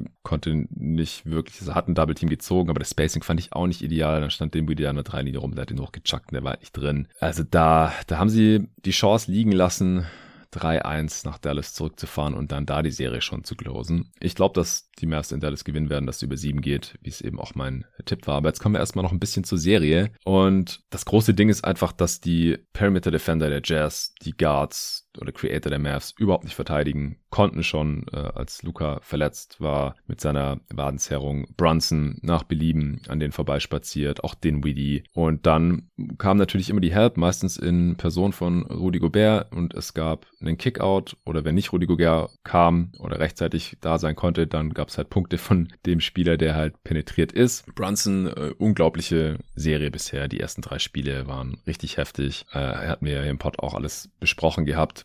Und natürlich nach den Kickouts haben die Mavs auch in den ersten drei Spielen absolut die Lichter ausgeschossen, haben über 40 Dreier pro Spiel genommen und über 40 Prozent davon getroffen. Das ist unfassbar. Und hinten haben sie die Mavs, haben die Mavs die Jazz halt auch sehr gut im Griff gehabt, haben weder einfache Punkte und Lobs, äh, Dunks irgendwie für Gobert abgegeben oder Drives für Mitchell und Co. Und auf der anderen Seite aber halt auch nicht äh, allzu viele Dreier abgegeben, die dann die Jazz auch noch nicht gut getroffen haben. Also im Prinzip haben die Jazz offensiv und defensiv enttäuscht enttäuscht gehabt, weil die hätten eigentlich die Mavs ohne Luka Doncic in den ersten drei Spielen, wenn sie ansatzweise ihren Regular Season Basketball auf die Postseason übertragen könnten, dann hätten sie die einfach dominieren müssen. Das war nicht der Fall. Ja, das erste Spiel noch knapp gewonnen in Dallas, dann die folgenden zwei Spiele verloren und jetzt dann nochmal eins knapp gewinnen können. Das ist unterm Strich immer noch unglaublich enttäuschend aus Sicht der Utah Jazz und eine krasse Leistung aus Sicht der Dallas Mavericks, dass sie jetzt ausgeglichen in Spiel 5 in Dallas antreten können, obwohl Doncic gerade mal ein Spiel gemacht hat und da auch nicht bei 100 Prozent war. Und das, das liegt aus meiner Sicht halt in allererster Linie am Kader der Utah Jazz. Das ist nichts Neues. Es überrascht mich 0 Prozent, dass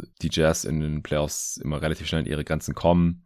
Mit diesen Perimeter Defendern kannst du einfach niemanden aus der Zone halten. In der Zone ist dann zwar Gobert, aber dann, wenn der Gegner fünf Shooter aufstellen kann oder fünf Spieler, die dann halt heiß laufen können, wie es jetzt der Fall ist, also dass Maxi Kleber halt so krass seine Dreier trifft, das, davon konnte man halt leider realistisch auch nicht ausgehen. Hans hatte ihn als X-Faktor noch genannt hier in der Preview, aber der hatte halt, ich habe es hier im Pod schon ein paar Mal gesagt, im gesamten Monat März elf Dreier getroffen und hat jetzt in dieser Serie in den ersten vier Spielen alleine schon 15 getroffen. 15 von 25 Dreiern. Kein Math hat mehr Dreier getroffen. Das sind 60 Prozent. Danach kommt Reggie Bullock, der hat 12 von 27. Das sind 44. Das ist schon eher erwartbar. Und Dorian Finney-Smith hat 10 von 27. Das sind 37 Prozent. Bronson 9 von 22 sind 41 Prozent. Bertans 5 von 13 sind 39 Prozent. Also die treffen halt auch alle am oberen Limit quasi. Doncic jetzt auch 4 von 10 im ersten Spiel. Viele Stepbacks auch dabei gewesen. Ja, die einzigen, die da enttäuschen, sind Spencer Dinwiddie 4 von 22. Das ist natürlich übel und Josh Green, aber gut, der ist auch kein so besonders sicherer Shooter, 4 von 15. Äh, aber die Mavs als Team immer noch bei 39 Prozent von 165 Versuchen, die haben wieder über 40 Dreier hochgejagt in Spiel 4.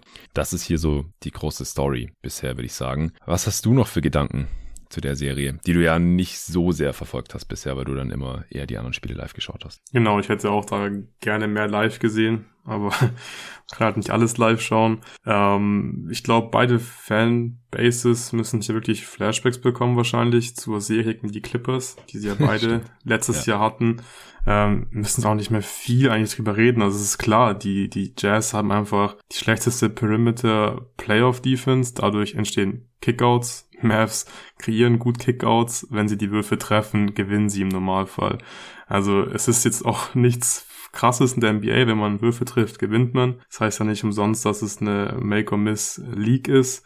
Aber es ist halt einfach in keiner Serie so krass wie in dieser, finde ich. Also bei den Mavs war es letztes Jahr einfach genauso. Das ist nicht wie bei den Celtics zum Beispiel, dass die jetzt nicht so hochprozentig treffen und die gewinnen trotzdem alle ihre Spiele, mhm. weil halt einfach ansonsten alles rund läuft im Prinzip. Also auch in der Serie, die Mavs, wenn sie nicht 40% Dreier treffen, dann gewinnen sie halt nicht. Ähm, ähnlich war es ja gegen die Clippers letztes Jahr und bei Utah ähm, war es gegen die Clippers mit der Perimeter Defense genauso wie es jetzt gegen die Mavs ist. Deswegen finde ich es eigentlich auch irgendwie eine witzige Serie, dass äh, beide, die jetzt hier gegen die Clippers rausgeflogen sind, gegeneinander mhm. spielen in der ersten Runde. Ich bin super gespannt, wie Doncic spielen wird im nächsten Spiel. Also er hat natürlich ähm, performt, er hat er hat äh, Zahlen aufgelegt, er hat gescored, äh, seine seine eigene Offense war nicht schlecht, ähm, aber zum einen glaube ich ist es Utah vielleicht sogar lieber, gegen Dallas mit Doncic zu spielen, weil es ist einfach ein bisschen langsamer, habe ich das Gefühl, das Spiel mit Doncic. Es ist nicht so viel,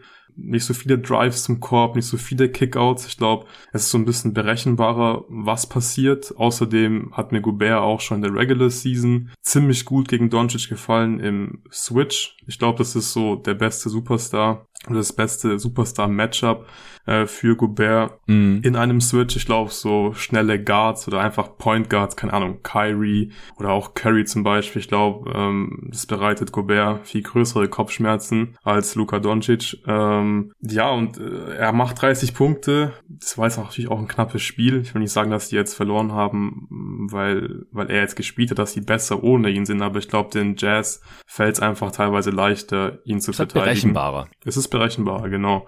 Also definitiv. Ich meine, es war ja schon teilweise richtig wild einfach, was die Mavs gemacht haben. Also ist, so wild ist es einfach nicht mit Doncic. Du weißt, was mhm. kommt. Äh, du gibst halt dein Bestes, es zu verteidigen und im Endeffekt ähm, liegt es dann an Doncic, ob er einfach genug trifft und ob seine Mitspieler dann nach seinen Kickouts ihre Würfel treffen.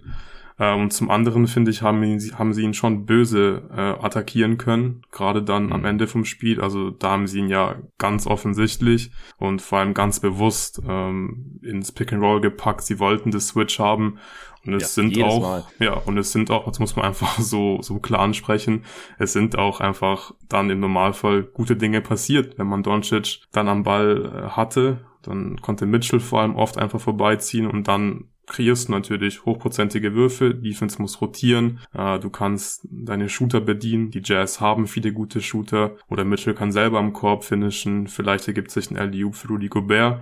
Also von daher bin ich schon super gespannt, wie, es, wie sich das entwickeln wird, äh, wie Doncic in der Defense spielen wird und ob die Mavs ja das irgendwie in den Griff bekommen in der Defense, ob Doncic besser verteidigen kann, weil das sah schon ziemlich mies aus, finde ich. Ja, und es war auch ein relativ großer Luxus, dass die Jazz quasi äh, Bojan Bogdanovic als Stopper einsetzen konnten, als On-Ball-Stopper, mhm. weil er halt nicht schnell genug ist, um den zu schlagen aber Bogdanovic halt kräftig genug ist und auch smart genug ist, so große Ballhändler zu verteidigen. Das hat er ja auch äh, früher in seiner Karriere schon mal gemacht, so ansatzweise erfolgreich gegen LeBron. LeBron. auch schon mal, ja, da hat die Pacers halt keine bessere Option und er hat es okay gemacht. In Prime LeBron konnte natürlich eh keiner verteidigen, aber das war jetzt nicht völlig äh, an Hahn beigezogen, dass man das mal machen kann und Snyder hat es getan. Also ich fand auch, dass die Jazz im vierten Spiel bessere Gameplans hatten, also auch gerade, dass sie halt die Schwachstellen der Mavs Defense mal ein bisschen gezielt attackiert haben, gerade in Person von Luka Doncic hatten sie davor auch schon teilweise mit Brunson versucht, aber wenn man halt gleich zwei hat mit Doncic und Brunson, ist es ein bisschen schwerer. Ähm, oder mit Dinwiddie, dann hat Bogdanovic hat ja auch schon äh, Dinwiddie mal im Post äh, attackiert oder so, aber halt alles nicht konsequent genug. Das äh, hat besser funktioniert. Und defensiv fand ich die Jazz auch besser. Also das, dann ist man halt mal wenigstens irgendwie ansatzweise vor dem Perimeter-Spieler geblieben oder äh, man ist, äh, man hat mal ein Help Closeout, so ein X-Out gesehen gesehen auf dem Perimeter, was in den ersten Spielen gefühlt nie passiert ist. Da waren echt so gut wie alle Dreier der Mavs immer frei oder Gobert hat es hinbekommen, äh, den Ring mit zu bewachen oder halt in der Nähe zu sein, da irgendwie rumzuroamen und dann trotzdem noch einen geilen Closeout in die Corner zu laufen auf Maxi Kleber. Also da sind mir einige Szenen auf jeden Fall positiv aufgefallen, die in den ersten drei Spielen, die man so nicht gesehen hatte oder halt noch viel seltener gesehen hatte. Äh, dann hat Donovan Mitchell mal in der ersten Halbzeit schon gut gespielt, dafür ist er dann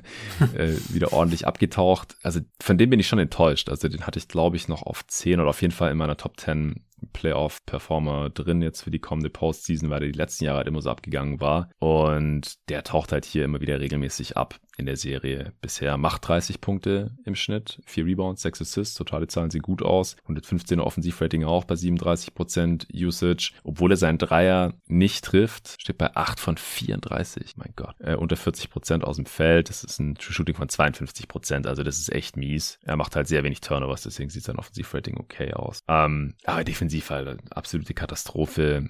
Er hat jetzt mal ein paar wenige Szenen, die okay waren im letzten Spiel. Bogdanovic äh, macht über 20 im Schnitt. Das ähm, ist ungefähr so erwartbar, ist dabei sehr effizient. Der sollte vielleicht sogar ein paar mehr Würfe noch bekommen. Ja, also Jazz, wie gesagt, unterm Strich mies gemessen an der, an der Competition so und auf der anderen Seite auch nicht besonders überraschend. Also, dass sie so schlecht auftreten würden, hätte ich jetzt nicht gedacht, aber ja, sie sind halt für mich einfach kein, kein echter Contender. Sie sind noch ein bisschen schlechter als letztes Jahr, weil die Roster-Upgrades, die waren keine. Dann hat man halt mal irgendwie Eric Pascal reingeschmissen im dritten, reingeschmissen im dritten Spiel. Das sah okay aus. Dann jetzt im letzten Spiel hat das wieder überhaupt gar keinen Impact gehabt. Rudy Gay spielt gar nicht. Nikhil Alexander Walker spielt gar nicht. Joe Ingles war ja natürlich verletzt und wurde in keinster Weise ersetzt dann durch Nikhil Alexander Walker in diesem Trade. Also ich bleibe weiter mal beim Tipp hier mit Mavs in sieben. Wie, wie sieht's bei dir aus? Ja, ich tippe auch Mavs in sieben. Ähm, vielleicht auch, weil ich einfach die Mavs auch viel lieber in der zweiten Runde sehen würde als Utah, weil das hat man ziemlich schon oft genug gesehen.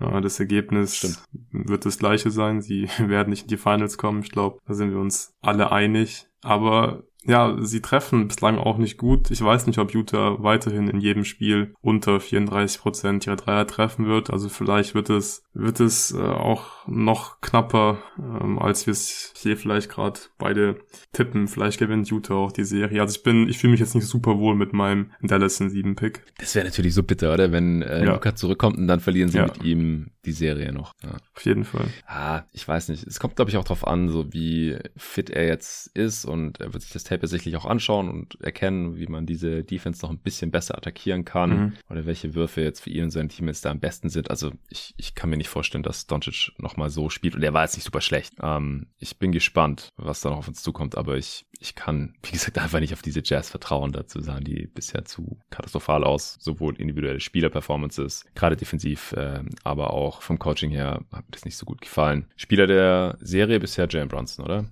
Auf jeden Fall, ja. 30 Punkte, 5 Assists, 58,7% True Shooting. Ähm, ja. Viel besser geht eigentlich nicht. Ja, ich denke auch. Okay, deine nächste Serie. Ja, meine Lieblingsserie bislang, Memphis gegen Minnesota. Gestern wollte ich mal nicht alle Spiele live schauen und wollte eigentlich nach dem vorletzten Spiel äh, schlafen gehen. Das letzte Spiel war aber Memphis gegen Minnesota und hat dann nicht geklappt mit dem Schlafen gehen. Da musste ich noch die erste Halbzeit schauen und meine erste Amtshandlung heute Morgen war dann noch im Bett äh, die zweite Halbzeit. Fertig zu schauen, macht unglaublich äh, Bock die Serie bislang. Schöner Sonntagmorgen. Ja, ja. so sah es bei mir auch aus ungefähr. Ich habe es dann noch aufs Sofa geschafft, aber das war auch das erste, was ich heute gemacht habe. Ja, geile Serie. Ich muss aber auch sagen, es ist so die Serie, wo ich am wenigsten weiß, was ich davon halten soll, was da bisher ja. passiert ist. Also es ist halt die, die Serie der jungen wilden Teams. Es steht jetzt 2-2. Beide Teams haben schon auswärts gewonnen und die Spiele hatten unterschiedlichste Verläufe. Beide Teams haben heftige Runs hingelegt, äh, heftige Führungen schon verspielt. In beiden Serien haben oder in beiden Teams haben die Stars schon geile Spiele gehabt, aber auch schon enttäuschende in Person von Towns und Morant. Also ich weiß echt nicht, was da noch auf uns zukommt. Was sind da aus deiner Sicht bisher die Hauptfaktoren? Ähm, ja, auch in der Serie ist der Hauptfaktor das Shooting, weil bislang hat äh, jedes Mal das Team gewonnen, das die bessere Three-Point Percentage hatte. Ähm, beide Teams können sich auch vier Dreier kreieren aufgrund der Verteidigung äh, des jeweiligen Gegners. Also mhm. Memphis hat ja auch eine Regular Season, hat Torben ja ähm, super analysiert bei dir im Pod und auch in den Twitter-Threads ähm, war das super analysiert. Da würde ich jedem empfehlen, falls ihr noch nicht gesehen habt, sag ich mal, die Threads zu den ersten beiden Spielen, glaube ich, äh, war's. Ja. Äh, reinzuziehen. Torben41 auf Twitter. Ja. Torben 41. Shoutout. Ja, das war eigentlich schon so ein bisschen, so ein bisschen zu erwarten, dass, dass Minnesota sich viele Dreier rausspielen wird, weil Memphis einfach relativ viel hilft. Ähm, sie overhelpen definitiv auch ein bisschen und es hat sich aber gebessert jetzt im Verlauf der Serie. Also gerade die, die, die Memphis Defense war ja im ersten Spiel ja einfach nicht ready. Da, da war mhm. Minnesota mhm. besser eingestellt. Großes Problem war ähm, vor allem Steven Adams, der ja mit dem konntest du dann nicht verteidigen, weil Minnesota konnte das Drop einfach komplett abusen. Cat konnte dieses Matchup vor allem auch komplett abusen und Memphis hat dann folgerichtig umgestellt. Dann im zweiten Spiel, nachdem Adams dann zwei Fouls hatte, also vielleicht hatte Memphis da auch äh, Glück. Also Adams hatte sehr früh zwei Fouls und dann musste man halt schon äh, früh im Spiel ohne Adams spielen und dabei ist man jetzt auch geblieben. Funktioniert deutlich besser jetzt in der Defense, äh, vor allem mit äh, Brandon Clark, hier mhm. definitiv ein X-Faktor ist für Memphis. Ja, ansonsten, abgesehen davon, dass Memphis dieses Adjustment mit Clark gemacht hat und in der Defense dadurch halt einfach mehr switchen konnte, ähm, dann hat zum Beispiel Brooks auch oft einfach Cat verteidigt und hat da versucht, die Drives äh, zu stoppen. In Spiel 3 hat man dann angefangen, Cat vor allem sehr aggressiv zu doppeln. Da hat er das Spiel mit den vier, vier Field Goal Attempts gehabt. Das hat sehr gut mhm. funktioniert. Mhm. Ähm, ja, auf der anderen Seite würde ich sagen, dass halt, dass Minnesota halt einfach auch einen sehr guten Gameplan hat und gut eingestellt ist. Also was mir super gefällt, ist, dass ich das Gefühl habe, dass sie einfach ganz bewusst ähm, Memphis werfen lassen und dann auch die richtigen Leute ähm, oft werfen lassen ähm, wir müssen gleich nochmal über Desmond Bain reden, aber ich wollte gerade sagen, mal kurz, aber nicht immer ja, die richtigen Leute genau. laufen lassen.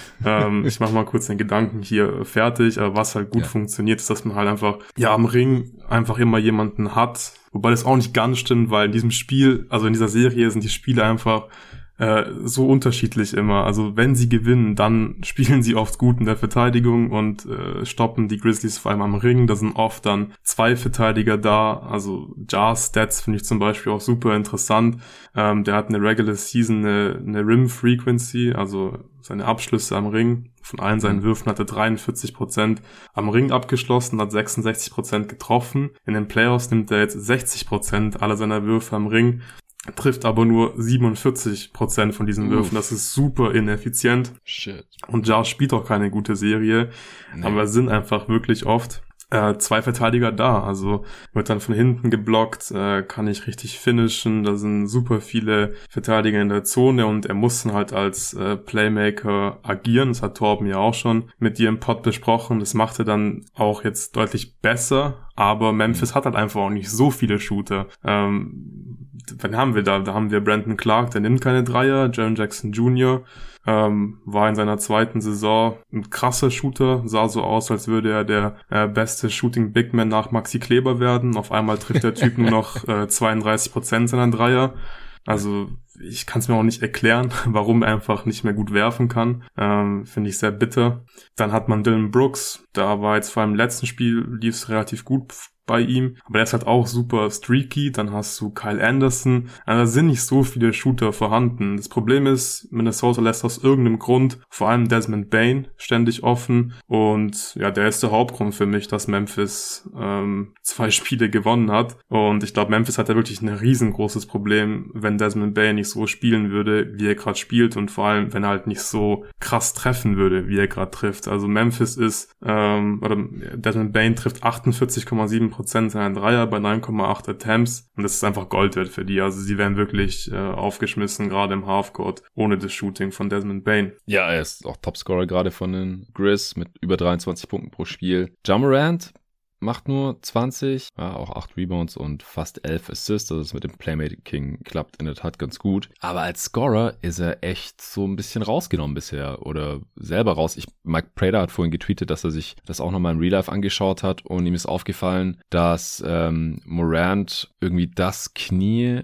dass er in der Saison ja sich verletzt hatte in der Regular Season, dass er das so ein bisschen zu entlasten scheint, also sich nicht so richtig hundertprozentig mit dem vom Boden abdrückt. Also immer wenn er beschleunigt, dann macht er das mit dem anderen Knie und mit dem anderen Bein und dadurch zieht er halt auch immer nur über links was, glaube ich. Und er hat halt so die Vermutung, dass Morant vielleicht so ein bisschen angeschlagen ist. Und das würde das ja auch so ein bisschen erklären, dass er halt auch im Finishing äh, so abgebaut hat. Was es nicht erklärt ist, dass er seine Jumper so gut wie gar nicht nimmt und die er nimmt auch fast gar nicht trifft. Drei von elf Dreier in der Serie. Seine Freiwürfe fallen auch nicht wirklich. 73 Prozent. Also das ist bisher schon eine relativ ineffiziente Angelegenheit von John Morant. 50 Prozent True Shooting. Ist das ist eine halbe Katastrophe eigentlich. Und das ja, aber halt es liegt halt super. vor allem daran, dass er halt am Ring einfach nicht so gut finisht, wie wir es von ihm gewohnt sind. Ich meine, ja. man hört es ja jetzt auch in jeder Übertragung, Ja Morant ist der Spieler, der die meisten Punkte in der Zone gemacht hat, äh, dieser Saison. Und jetzt trifft er halt nur 47 Prozent am Ring. Das ist wirklich ein Riesenproblem äh, für Memphis. Aber zum Glück ist er wenigstens als Playmaker jetzt wirklich gut für Memphis. Du hast gerade eben auch schon gesagt, 10 Assists in der Regular Season hat er da nur 6,7 Assists aufgelegt. Aber ich glaube, damit kann Minnesota halt auch ziemlich gut leben. Also ich meine, sie ja sie drücken jetzt ja dem Spiel schon so ein bisschen ihren Stempel auf, finde ich, weil ich glaube, Ja hätte schon Lust, ein bisschen mehr Punkte zu machen, als gerade nur diese 20, die er macht. Und er versucht's ja auch. Also er geht ja wirklich super oft zum Ring, obwohl er offensichtlich nicht ganz fit ist. Aber da ist er einfach äh, nicht erfolgreich. Vor allem nicht erfolgreich genug aktuell für Memphis. Ja, und dann fehlt den Grisser gleich so diese konstante Option, Scoring-Option. Also dann, dann muss es halt irgendwie Bane richten und dann muss hoffen, dass irgendjemand anders heiß läuft. Und das ist dann halt offensiv streckenweise schon ein Problem, finde ich. Also das haben die Wolves in der Form nicht, weil da ist wenigstens Anthony Airports einigermaßen konstant und auch der Topscorer der Wolves mit äh, 25 Punkten pro Spiel. Towns macht über 20 im Schnitt, aber das liegt ja, also die macht der, der macht jetzt nicht in jedem Spiel 21,3, sondern er hatte halt richtig miese Spiele und dann wieder richtig gute Spiele dabei, wie das letzte zum Beispiel auch. Also das ist schon, schon krass, wie Morant und, und Towns hier gerade offensiv bisher noch nicht so ganz überzeugen, nachdem den Regular Season ja beide sehr klare All-NBA-Kandidaten waren und halt wegen ihrer Offense, ja, nicht wegen der Defense. Defensiv werden beide ja auch unglaublich attackiert. Also Morant wird ja von fucking Patrick Beverly gehuntet ohne Ende. Oder egal von wem, wird auch in so viele Actions wie möglich äh, verwickelt. Und äh, Carl Towns ja auch. Da schauen ja die Grizzlies auch ständig, dass sie ihn irgendwie attackieren können. Ähm, das ist auf jeden Fall auch noch ein großer Faktor bisher in dieser Serie. Ja, finde ich auch richtig gut, dass äh, Chris Finch das so macht. Ähm, klar, Patrick Beverly im One-on-One ist jetzt nicht die beste Option, aber er kommt halt wirklich einfach super leicht an Morant äh, vorbei. Es ist jetzt vom Gefühl her ein bisschen besser geworden im letzten Spiel, gerade in der zweiten Halbzeit, aber äh, die haben da wirklich ein Ausrufezeichen gesetzt, weil das erste oder zweite Play war wirklich, okay, Beverly hat den Ball und der zieht zum Korb gegen Morant und der schlägt halt Morant und dann hat Patrick Beverly halt einen Layup Layup und auch der kann halt einen Layup reinmachen, äh, wenn er seinen Verteidiger so leicht schlagen kann und vor allem kreiert er dadurch natürlich offene Würfe, weil Memphis will jetzt auch Patrick Beverly keinen offenen Layup ähm, geben, deswegen muss rotiert werden und dann äh, kann Beverly halt den Kickout-Pass spielen und Memphis hat schon einige Shooter, also Towns, Russell, Edwards, Beasley, das sind alles 40% Shooter. Ja, das ist schon ein Problem. Also ich, ich habe es mir in meinen Notizen auch so zusammengefasst. Ich finde, Minnesota hat eine große offensichtliche Schwachstelle und das ist halt äh, Cat in der Defense. Wir haben auch schon drüber gesprochen. Sie müssen, weil sie Cat haben, halt so verteidigen, wie sie verteidigen. Also ähm, sie müssen diese Pre-Switches machen. Das hat dann auch ganz gut funktioniert, vor allem im ersten Spiel. Aber jetzt hat Memphis auch öfters einfach Cat in diese Pick-and-Rolls bekommen und dann passieren im Normalfall halt auch gute Dinge für Memphis, wenn sie schaffen, Cat in die Pick-and-Rolls äh, einzubauen oder Cat Foul Trouble hat und am Ring einfach nichts mehr verteidigen kann oder will. Ja, vor allem halt nicht kann, weil er halt fünf Fouls hat meistens. Aber ich finde, Memphis hat halt einfach viel mehr Schwächen, so, also viel mehr offensichtliche Schwächen. Sie haben in der Defense, hatten sie im ersten Spiel Adams, der halt in diesem Matchup einfach gnadenlos attackiert werden konnte. Jetzt spielt Adams nicht mehr, jetzt hat man Morant, der wird gnadenlos attackiert. Im letzten Spiel hat Adams ja doch wieder gespielt. Ja, aber das ganz hatte ich kurz. ja hier im Pod sogar noch ja. äh, vorgeschlagen. Aber dann halt nicht, wenn Towns Fand ich super, auf der Bank sitzt, komisch. sondern er wird reingeschmissen, ja. wenn Towns auf dem Feld ist. What the fuck, warum denn? Ja. Und äh, dreimal dürft ihr raten, was dann Genau, dreimal dürft ihr raten, was dann passiert ist. Yeah. Minnesota einfach Pick and Roll, Pick and Roll gelaufen. Towns war, äh, Adams war im Drop und hat Minnesota natürlich ähm, relativ einfach scoren können. Äh, ja, genau, in der Offense, finde ich, hat Memphis halt auch größere Probleme als es äh, die Timberwolves haben, weil ich habe es vorhin schon angesprochen, hat einfach nicht so viele Shooter und ähm, ich finde Minnesota macht das schon ziemlich gut in der Defense. Also ich glaube, ähm, Memphis kann diesem Spiel einfach nicht so ihren Stempel aufdrücken. Ich glaube, das sind nicht die Würfe und nicht die Abschlüsse, ähm, die sie eigentlich wollen, die sie gerade bekommen. Ja, also ich, ich finde es immer noch schwierig, jetzt irgendwie rauszulesen, welche Spielabschnitte oder welche Viertel da jetzt irgendwie repräsentativ sind, weil es halt so volatil ist und immer so stark hin und her schwankt. Die Wolves treffen halt auch bisher 38 Prozent ihrer Dreier und die haben auch schon 150 genommen in vier Spielen, also fast so viele wie die Mavs. Nicht ganz 40 pro Spiel, aber sind das 37,5 dann? Es ist, das ist schon auch krass und ansonsten ist ihre Offense ja bisher nicht besonders effizient. 108 Offensivrating, obwohl die so gut ihre Dreier treffen. Da weißt du halt auch, was, was ansonsten so los ist äh, aus den anderen Bereichen oder den anderen Aspekten der Offense. Ja, D'Lo spielt auch eine richtig miese Serie, sollte man vielleicht noch kurz erwähnen. Defensiv äh, fällt er mir auch immer wieder negativ auf, mhm. wird auch attackiert, nicht nur Towns. Und vorne trifft er kein Scheunentor, 30% aus dem Feld, 97er Offensivrating, 44% für Shooting. Alter, ja, das ist tough. Und auch sonst, also wie gesagt, außer Edwards ist keine offensiv so wirklich konstant. Also nicht von Spiel zu Spiel oder über ein ganzes Spiel auch nur. Das, äh, sie kriegen es dann doch immer noch irgendwie hin, dass, dass sie genug Dreier treffen im Schnitt. Ähm, und wie gesagt, mit Edwards haben sie halt zumindest mal diese Konstante. Aber ich bin mir da immer noch nicht so ganz sicher, dass, dass man sich da auf die Offense der Wolves konstant verlassen kann. Gegen diese Grizzlies Defense auch. Nee, ich glaube, in der Serie kann man sich äh, auf gar nichts verlassen. okay. Und klar, also im Basketball wird es natürlich immer Runs geben, aber ich finde, in der Serie ist es schon äh, sehr extrem einfach. Also in, in, im Game 3 hatten wir das als 50 äh, zu 13 Run, glaube ich, war es, von den Grizzlies, um das Spiel zu beenden.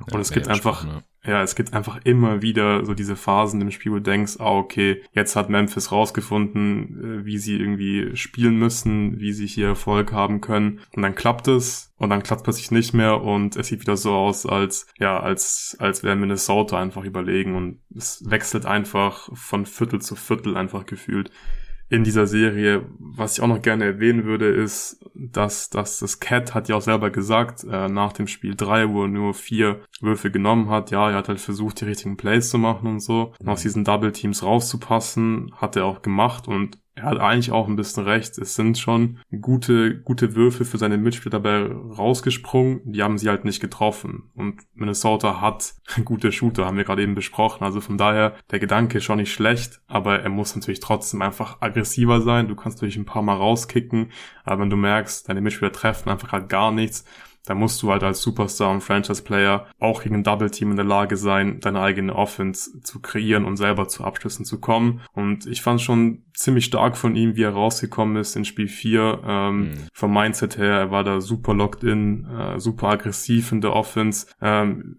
er hat einfach den Ball genommen, ist zum Korb gezogen, hat die Fouls bekommen, hat äh, gefinisht, hat die Würfe genommen, sobald er ein bisschen Platz hatte. Also ich glaube, das hat er so ein bisschen rausgefunden, wie er es machen muss mhm. gegen die Double Teams. Und wenn wir ehrlich sind, also Clark, der spielt eine richtig gute Serie, gefällt mir super, äh, smarter Spieler, Short Roll. Er ist ja super wichtig für die Grizzlies defensiv mit seinem Switching, mit seiner mit seiner mit seiner Mobilität äh, hilft der Memphis da wirklich weiter, aber er kann ja Towns auch nicht verteidigen one on one und wenn halt Memphis ständig doppeln muss und so, dann kann Minnesota einfach ja super viele gute Abschlüsse kreieren im Normalfall. Und vielleicht werden die es jetzt einfach konstant hinbekommen, auch mit den Double Teams glaube ich erst, wenn ich es gesehen habe. Aber es, theoretisch ist es natürlich äh, möglich, gar keine Frage. Spieler der Serie finde ich noch spannend hier. Ist nicht so klar wie in allen anderen Serien, finde ich. Also ich finde, es ist sogar nicht, also es ist nicht, ja, es ist schon nicht super klar, aber ich finde, es ist schon Desmond Bain. Es muss Desmond Bain sein, weil, also ich glaube wirklich, dass Memphis, also die werden wirklich einfach aufgeschmissen, wenn die nicht Desmond Bain hätten, weil mhm. der ist ein guter Shooter und er ist auch mehr als ein guter Shooter. Das sollten wir vielleicht auch dazu sagen. Ist nicht so, dass der jetzt nur Dreier ballert und die einfach krass trifft. Das tut er zwar auch, aber er hat ja immer wieder auch gute Drives zum Korb ähm, und steht nicht einfach nur rum und wirft, wie gesagt. Also er ist schon mehr als nur ein Spot-Up-Shooter, aber der liefert einfach komplett ab und ja, wenn er nicht 48 Prozent seiner Dreier trifft, dazu halt ähm, noch gute Drives immer wieder dabei hat, dann ja, hätte Memphis ein Riesenproblem, weil bei Morant ist es halt nicht so, dass er nur seine Würfe nicht trifft. Also bei Morant ist es ja wirklich so, ähm, dass er gerade Probleme hat gegen diese Minnesota Defense, seine eigene Offense, die halt vor allem am Ring stattfindet, äh, zu kreieren und da halt erfolgreich abzuschließen. Und deswegen ist Bane super wichtig gewesen bislang. Ja, safe. Ich nominiere trotzdem Anthony Edwards. Ist auch okay, dann hat jeder einen anderen Kandidaten hier weil, äh, ich jetzt auch schon ein paar Mal gesagt, er ist so der Einzige, der einigermaßen konstant ist offensiv bei den Wolves. Und ich finde, er hat jetzt vom Output her mindestens das gezeigt, was Bane gezeigt hat. Er hat drei Dreier weniger getroffen, ja, 16 zu 19. Er macht halt noch, schon noch deutlich mehr als das mit Bane in der Offense. Und in der Defense ist auch besser, meiner Meinung nach. Von daher, ich würde mit Anthony Edwards gehen. Verstehe ich auch. In der Defense finde ich, finde ich Bane ehrlich gesagt besser, aber ich sehe den Punkt natürlich voll, dass er ja am konstantesten bislang performt hat für die Timberwolves. Okay, das war jetzt auch schon wieder sehr lang und ausführlich zu dieser Serie, aber ich glaube, wir müssen uns einfach mit dem Gedanken anfreunden, dass es vielleicht doch ein Zwei-Stunden-Pod wird. äh, nächste Serie, ich bin, glaube ich, bereit, über Suns Pelicans zu sprechen. Äh, zu Beginn des Pods wäre ich noch nicht gewesen. Da war das Spiel gerade erst durch und es war unglaublich frustrierend. Ja, die Suns Spiel 1 gewonnen durch ähm, ja, Chris Paul, Masterpiece im, im vierten Viertel. Man kennt's. Spiel 2 hat Booker an einem Masterpiece gearbeitet. Äh, 31 Punkte in der ersten Halbzeit, 7 Dreier und im dritten Viertel verletzt. Oberschenkelzerrung und ist raus für die restliche Serie und wahrscheinlich auch noch für Teile der zweiten Runde, wenn die Suns überhaupt hinkommen, denn es steht gerade 2-2, also in diesem äh, Spiel 3, also Spiel 2 haben ja äh, auch schon die Pelicans äh, dann holen können und dann, ja, Spiel 3 haben die Suns wieder deutlich besser verteidigt. Das war nicht eine Katastrophe in der zweiten Halbzeit, vor allem von Spiel 2. Äh, und ich hatte das Gefühl, nachdem Booker da dann halt auch raus war und das Team das ja alles mitbekommen hat, dass sie ein bisschen so eine Schockstarre waren. Spiel 3 waren sie da vermeintlich wieder draußen, haben wieder besser verteidigt. Am Ende, ja, zwar nicht deutlich gewonnen, aber da hatte ich eigentlich nicht so wirklich als Suns-Fan Bedenken, dass, dass sie das verlieren könnten. Und jetzt äh, Spiel 4 waren sie völlig von der Rolle.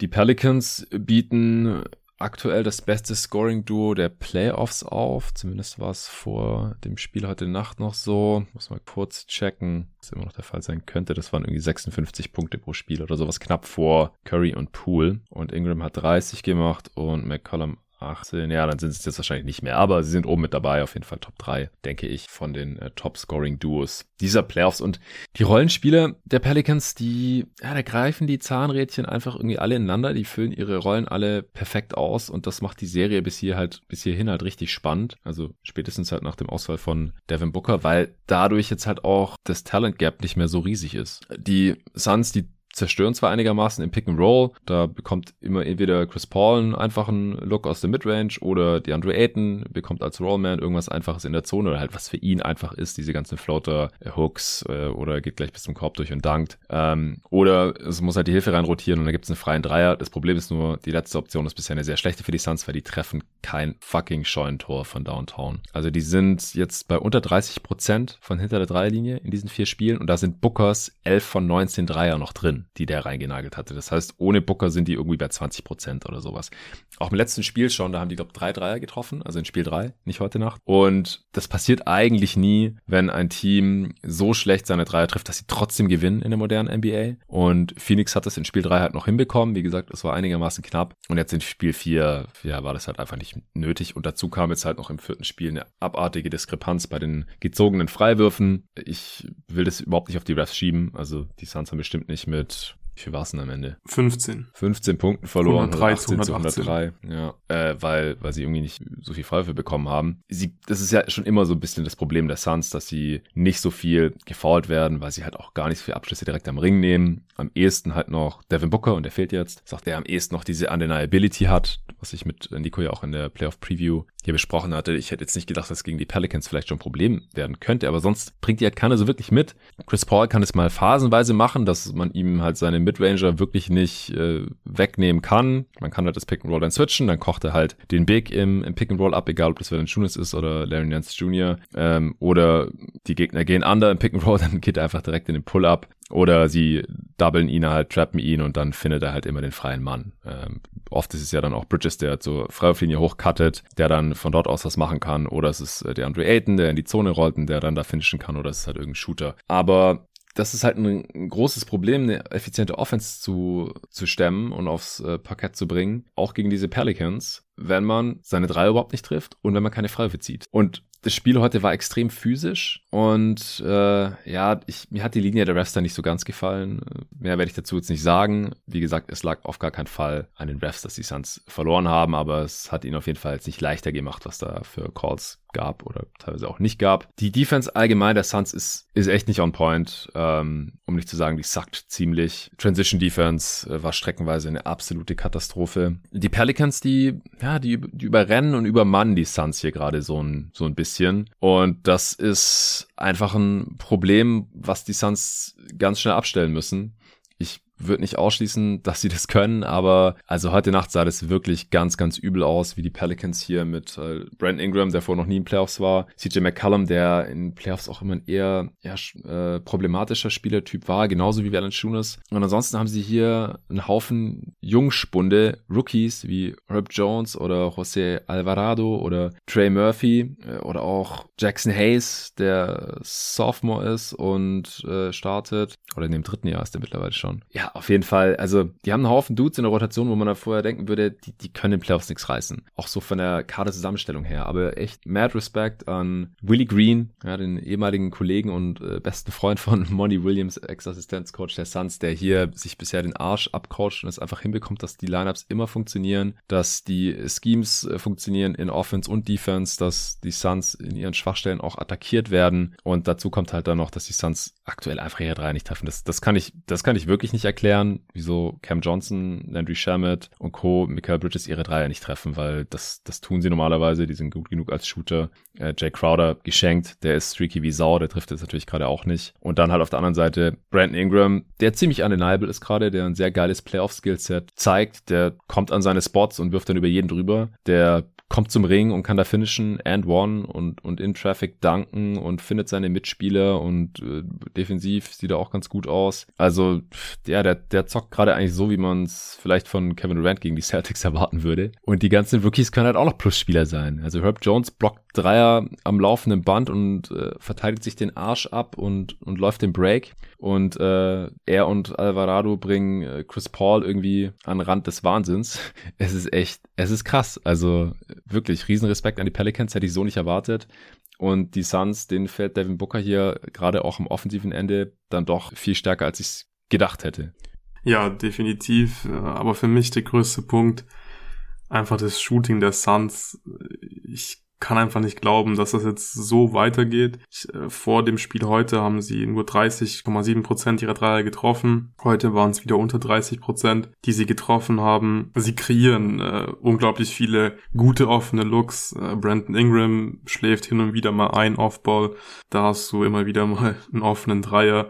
Das Spain Pick and Roll können sie überhaupt nicht verteidigen, die Pelicans. Auch mhm. da Cam Johnson, Landry Shamet immer frei an der Dreierlinie und sie treffen die Dreier einfach nicht. Und das Ding ist, keiner, also ist, keiner trifft sie halt. Also Chris Paul ist, glaube ich, der Einzige, der, der einen guten Schnitt hatte äh, vor dem Spiel heute Nacht, aber ansonsten Cam Johnson 30 Prozent, ja, ja, die Andre ja, Cam Johnson 30 Prozent, Bridges unter 30 Prozent, Crowder hat heute Nacht in Game 4 seinen ersten Dreier getroffen. Er ist streaky, ja, aber selbst Jay Crowder sollte eigentlich dann äh, innerhalb von drei Spielen ja einen Dreier mal treffen. Von daher glaube ich, dass Phoenix jetzt in dem Spiel zu Hause anfangen wird, besser zu werfen, weil die Looks sind da. Es ist nicht so, dass die Pelicans ähm, so krass verteidigen, dass Phoenix keine offenen Würfe sich rausspielen kann. Die Pelicans verteidigen gut. Ähm, aber ja, ich kann nicht glauben, dass es einfach so weitergeht mit dem Shooting. Der Suns zum anderen was hat, hat, hat, hat, hat, hat heute ähm, Valanciunas einfach ein unglaublich gutes Spiel gehabt, ähm, was ein super Adjustment von Willie Green war, war, dass er Valanciunas gegen McGee heute viel spielen lassen hat, also dass er die Minuten mhm. da äh, gematcht hat und Valanciunas, ja, konnte McGee, aber auch die Andre Ayton phasenweise ja wirklich abusen im Post. Das hat sehr, sehr gut funktioniert. Offensiv-Rebounds sind schon die ganze Serie ein Thema. Äh, die Pelicans haben aktuell die beste Offensiv-Rebound-Percentage in den Playoffs mit 36,1%. Dadurch bekommen sie halt immer wieder Second-Chance-Points, was dann äh, leichte und einfache Punkte sind für die Pelicans. Dazu, hast du schon gesagt, Shotmaking von vor allem Brandon Ingram, aber auch CJ McCollum ist krass. Aber auch da frage ich mich, was passiert, wenn Brandon Ingram halt mal nicht effiziente 30. gibt. Also wird es jetzt wirklich sechs oder sieben Spiele lang machen? Vielleicht ja, wäre cool. Aber ich glaube es einfach nicht so ganz, dass ähm, das jetzt so weitergehen kann, dass es so rund läuft bei, bei vor allem Brandon Ingram, aber auch CJ und die Suns ihre Würfe halt einfach ja so schlecht treffen, wie sie es bislang gemacht haben. Deswegen bin ich eigentlich noch relativ optimistisch. Es war heute zwar eine miese Performance, es war aber auch ein Auswärtsspiel. Äh, die Pelicans-Fans haben richtig Bock gehabt. Das ist, hm. glaube ich, schon ein Faktor. Aber jetzt geht's halt zurück nach Phoenix und ja, da können die Fans halt auch ein bisschen Stimmung machen. Ja, das stimmt auf jeden Fall. Also ich habe auch weiterhin die Suns in der Serie favorisiert, auch wenn, wie gesagt, Devin Booker da nicht mehr eingreifen können wird. Ich sehe einige Punkte, die besser laufen können. Aber also die Dreier werden auch safe äh, besser fallen. Da haben ja viele Suns heute Nacht schon offene äh, Regression zur Mitte oder Progression zur Mitte gehofft, dass äh, die Suns dann jetzt im gehört nach 45, 50 Prozent ihrer Dreier reinknallen, ähm, damit es dann über eine größere Sample Size einfach wieder anders aussieht, was einfach früher oder später immer so ist. Also das wäre total komisch, wenn die Suns jetzt auf einmal über eine 6, 7 Spieleserie nur 30 Prozent treffen würden. Das äh, glaube ich auch überhaupt nicht. Aber sie müssen sich einfach ein bisschen am Riemen reißen, in Anführungsstrichen, einfach, ja, und auch die Intensität der Pelicans matchen. Das war teilweise einfach nicht gegeben. Monty Williams muss dafür sorgen, dass auch Abschlüsse am Ring äh, einfacher sind. Ich finde auch DeAndre Ayton bei aller Liebe für seinen Touch aus, aus der Floater Range, ey, der, der kann schon mal ein paar Mal versuchen, auch mal irgendwie mehr Richtung Ring zu gehen, ein paar Freiwürfe rauszuholen. DeAndre Ayton hat in dieser Serie 20 Punkte pro Spiel und hat insgesamt ähm, in den ersten drei Spielen 20 Punkte pro Spiel und hat in den ersten drei Spielen drei Freiwürfe gezogen insgesamt. Mhm. Das ist ein Freiwurf pro Spiel im Schnitt und heute Nacht hat er auch nur zwei gehabt bei 23 Punkten. Ja, das ist schon immer so ein bisschen sein Problem und er ist ja trotzdem super effizient gerade, aber es ist halt nicht undeniable. So und er ist halt gerade der einzige eigentlich, der das vielleicht so ein bisschen ersetzen könnte und phasenweise sah es auch wirklich so aus, als wäre er unstoppable. Aber so ganz, wie gesagt, hat das jetzt auch noch nicht gezeigt. Michael Bridges ist offensiv von der Rolle. Chris Paul war die ersten drei Spiele echt gut. Vor allem in Spiel 1 und Spiel 3.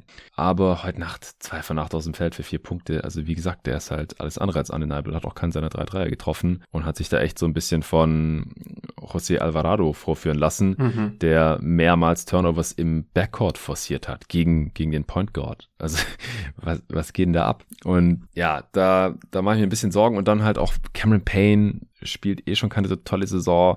In der Serie bisher eine absolute Katastrophe, gerade im Vergleich mit den Playoffs letztes Jahr. Und man hat eine Alternative auf der Bank und ich meine nicht Alfred Payton, sondern Aaron Holiday, den man vielleicht mal ausprobieren könnte. Ich glaube nicht, dass er schlechter als Cameron Payne spielen kann. Tory Craig äh, ist echt mies bisher, offensiv und defensiv. Man könnte Ish Wainwright probieren, der macht es wahrscheinlich nicht schlechter. McGee offensiv auch richtig gut. Also die Suns holen halt gerade einfach auch einen Großteil ihrer Offense von der Center-Position raus, weil äh, die letzten Spiele Aiton und McGee zusammen immer so ja um die 40 Punkte gemacht haben. Aber McGee fand ich defensiv heute auch gegen Valanciunas teilweise richtig schlecht. Aiton mache ich mir eigentlich nicht so die großen Sorgen. Der hatte Valanciunas eigentlich sehr gut im Griff die letzten Spiele. Und heute, ja, wie gesagt, da, da lief es ein bisschen unglücklich teilweise auch. Und bei Aiden ist es auch so, wenn der mal so ein, zwei komische Pfiffe bekommen hat, dann verteidigt er teilweise dann äh, nicht mehr ganz mit der Intensität, die, die vielleicht nötig wäre. Aber grundsätzlich mache ich mir da, wie gesagt, nicht so die Sorgen. Cam Johnson muss mehr kommen, wenn er jetzt startet für Devin Booker, Landry Shamet. Also irgendwie müssen sie es zusammenkratzen. Aber das müssen sie halt auch erstmal hinbekommen. Also ich ich teile deinen Optimismus äh, schon, aber ich, ich unterschätze die Pelicans auf jeden Fall nicht mehr. Und sie haben ja zum Beispiel heute ihre Dreier auch überhaupt nicht getroffen. 6 von 24 beim ersten Sieg. Da haben sie ja 58 Prozent ihrer Dreier getroffen oder sowas. Da habe ich auch gesagt, das machen die kein zweites Mal. Haben sie jetzt auch nicht gemacht, aber sie haben trotzdem gewonnen, weil sie einfach in allen anderen Aspekten des Games heute dominiert haben. Sei es beim Rebound, äh, defensives Playmaking, Freiwürfe ziehen, Korb attackieren, Transition einfach alles. Und das dürfen die Suns halt nicht mehr mit sich machen lassen. Was ist dein Tipp für die Serie? Gar nicht so leicht. Ähm, aber ich finde, es zeigt, wie geil diese Playoffs eigentlich sind, weil im Normalfall, ja, im Normalfall ähm, müssen wir nicht so lange über eine Serie im Westen reden, wo der Erste gegen den Achten spielt. Ähm, und ich gehe jetzt mit Phoenix in sechs aber auch hier fühle ich mich wieder überhaupt nicht wohl und mich würde es nicht überraschen, wenn es nicht Phoenix in 6 ist. Inzwischen würde es mich auch nicht überraschen, wenn die Pelicans einfach so weiterspielen. Dann können sie, glaube ich, auch mit Phoenix ähm, in, sag ich mal, Topform ohne Booker mithalten. Dann wird es trotzdem eng und dann können die Pelicans die Serie auch gewinnen. Aber ich glaube einfach, ähm, aus den Gründen, die ich vorher schon genannt habe, allen voran das schwache Suns Shooting und die unglaublich guten Leistungen von, von Ingram und auch McCallum bislang. Ähm, das wird wahrscheinlich nicht einfach nicht so weitergehen und ich glaube, dass Phoenix das Ganze in sechs sogar gewinnt. Also kannst du mehr verlieren. Ah, das wäre schön, aber das kann ich nicht ganz glauben. Ich glaube, die Pelicans gewinnen auf jeden Fall nochmal eins. Mhm. Äh, aber die Suns gewinnen dann in, in sieben. Das ist mein Tipp. Äh, Spieler der Serie haben wir schon gesagt, Ingram. Also klar. bis vor dem Spiel heute Nacht war es für mich noch äh, Chris Paul, aber klar, nach der schwachen Performance heute muss es Brandon Ingram sein. Ja, ja, ja, auf jeden Fall. Gut, was haben wir denn jetzt hier noch auf dem Tisch? Du hast die nächste Miami gegen Atlanta. Genau, okay. Ja, auch eine auch eine coole Serie, die jetzt heute Nacht wahrscheinlich vorentschieden wurde, aber mhm. die auf jeden Fall nochmal richtig spannend geworden ist. Nachdem zum einen Lowry sich verletzt hat, auch der hat sich den Oberschenkel gezerrt. Und auf der anderen Seite bei den Hawks erst John Collins zurückgekommen ist, dann Clint Capella jetzt heute Nacht noch und die hatten ja auch Spiel 3 gewonnen, das erste Spiel in Atlanta. Was hältst du bisher von der Serie? Ja, wir haben über die Serie gar nicht gesprochen im Pod, ähm, aber mein mhm. Tipp war vor der Serie 5, äh, 5-1 wollte ich schon sagen, wird langsam wieder spät, äh, 4-1 für Miami. Ja, meine auch. Äh, genau, weil einfach ja die Defense von den Heat, die einfach das perfekte Matchup für so eine Trae Young Offense ist und ich war auch super gespannt, äh, wie Trae Young gegen eine Defense spielen wird, die einfach so viel switchen kann. Das erste Spiel muss man vielleicht wirklich ein bisschen ausklammern. Atlanta hat sich auch so ein bisschen beschwert, ähm, weil sie einfach ja auch am Ende der Saison, glaube ich, irgendwie ein Back-to-Back -Back hatten oder einfach viele Spiele auf jeden Fall, dann das Playing Game. Dann kam relativ schnell schon das erste Spiel gegen die Heat. Da war man einfach mhm. anscheinend müde, nicht vorbereitet, vielleicht auch nicht so fokussiert mental. Von mir aus, dann klammern wir das aus. Ähm, aber es war danach schon ein bisschen besser, aber ich finde trotzdem, dass, dass Miami gerade gegen Trey Young, also ist nicht so, dass Trey Young jetzt viel besser spielt äh, nach Spiel 1, äh, sondern da gefällt mir die Defense Heat einfach unglaublich gut und ich bin äh, wirklich enttäuscht von Trey Youngs Leistungen bislang. Auch heute, ich glaube, neun Punkte hat er gemacht. Ähm, war wieder kein Faktor und hat einfach Riesenprobleme mit diesem Switching. Der Heat, äh, heute haben sie ein bisschen weniger geswitcht, weil Kyle Lowry nicht gespielt hat. Dann hat äh, Gabe Vincent gestartet. Ich finde, der sah defensiv nicht so gut aus hat paar Mal so leichte Fehler gemacht, ist aus irgendeinem Grund, glaube ich, zweimal undergegangen bei Trey Young. So, das darf einfach nicht passieren okay. in den Playoffs. Young hat auf jeden Fall einen von diesen Dreiern dann auch getroffen. Ähm, wenn Deadmond spielt, dann, dann, dann spielen die Heat sowieso eine Drop Defense. Sieht dann auch ein bisschen besser aus äh, in der Hawks Offense dann, aber im Großen und Ganzen können die einfach trotzdem immer noch viel switchen und ähm, super Leistungen von, von Bam und vor allem von PJ Tucker. Also ist krass, was der Typ mit, wie alt ist er jetzt? 37, glaube ich. Äh, letztes ja, Jahr KD ordentlich verteidigt. Äh, dieses Jahr in den Playoffs äh, verteidigt er wirklich sehr, sehr gut gegen äh, Trey Young. Bin beeindruckt von der Defense. War aber auch so zu erwarten, nicht ganz so krass, aber ich dachte schon, dass die Hawks auf jeden Fall Probleme haben werden. Aber die haben einfach Riesenprobleme. Also die Hawks hatten die beste Halfcourt Offense in der Liga in der Regular Season mhm. und die strugglen jetzt einfach massiv im Halfcourt. Und Trey Young ist wirklich nicht Trey Young aktuell. Dann hat man ein bisschen adjusted, hat ihn mehr Offball eingesetzt, hat mir dann in Spiel 2 und Spiel 3 auch relativ gut gefallen. Aber ja. vor allem, weil halt Bogdanovic und, und Wright Atlanta so ein bisschen den Arsch gerettet haben. Äh, die haben das dann gut gemacht gemacht on-ball und Trae Young ist eigentlich vom Skillset her ja auch gut off-ball, aber heute fand ich das schon fast ein bisschen peinlich, wie er gespielt hat, weil er war einfach passiv. Also er hatte einfach keinen Bock mehr gehabt, habe ich, hab ich das Gefühl gehabt. Und dann hat mhm. man ihn auch relativ viel Offball eingesetzt, aber wenn er halt nur rumsteht Offball, ja, dann, dann bringt es nichts und dann dann werden die Hawks da auch kein Spiel mehr gewinnen können, weil also On-Ball haben die Heat einfach gute Optionen. Trey Young kriegt es nicht hin, gegen die Switches da seine, seine, seine, seine normalen offensiven Leistungen zu zeigen. Und wenn der Offball nur rumsteht, dann ist einfach die gesamte Hawks Offense nicht potent genug. Ja, genau. Und am defensiven Ende wird er halt extrem attackiert. Mhm. Also genau das, was äh, man sich halt immer gefragt hat, äh, wird das mal noch passieren in den Playoffs? Und dann mit Lorenzo hatte ich ja die Preview hier zu der Serie aufgenommen. Da haben wir auch gesagt, also Eric Spurzer wird es auf jeden Fall machen und dass es Trey Young dann offensiv und defensiv richtig schwer haben könnte. Und genau das ist passiert. Also Trey Young als Playoff-Performer, das hatte jetzt schon so seinen Dämpfer bekommen, weil letztes Jahr gegen die Knicks und auch gegen die Sixers konnte der ja nach Belieben dominieren und wurde defensiv auch nicht großartig attackiert oder ausgenutzt, weil Spielematerial einerseits auch ein bisschen gefehlt hat und auf der anderen Seite die gegnerischen Coaches, Thibodeau und Rivers, das halt einfach nicht so sehr forciert haben und auch Budenholzer nicht so sehr. Und dann hat sich Trey Young sowieso auch verletzt, äh, dann Eastern Conference Finals. Und jetzt hier, da, da wird er schon so ein bisschen entzaubert, gerade wie ich finde. Weil defensiv, das ist einfach eine Katastrophe. Du kannst den halt nicht wirklich verstecken. Die Heat, äh, wenn sie Bock haben, jedes Mal laufen sie. Das machen sie auch relativ konsequent. Nicht super konsequent, aber schon ziemlich konsequent, wie ich finde. Kannst du eigentlich in sehr vielen Angriffen erkennen, dass das Ziel ist, hier Trae Young in die Action zu äh, verwickeln. Entweder On-Ball, dass einfach mit seinem Mann dann ein On-Ball-Screen gestellt wird oder halt Off-Ball irgendeine Action gibt, sodass dann halt äh, Trae Young irgendein krasses Mismatch hat. Und wenn es halt mal soweit ist, dann wehrt er sich ja nicht mehr großartig, weil er halt auf der einen Seite nicht wirklich was machen kann, auf der anderen Seite halt auch vielleicht nicht will oder nicht Energie dazu hat oder so. Es ist einfach, es sind Easy Buckets dann.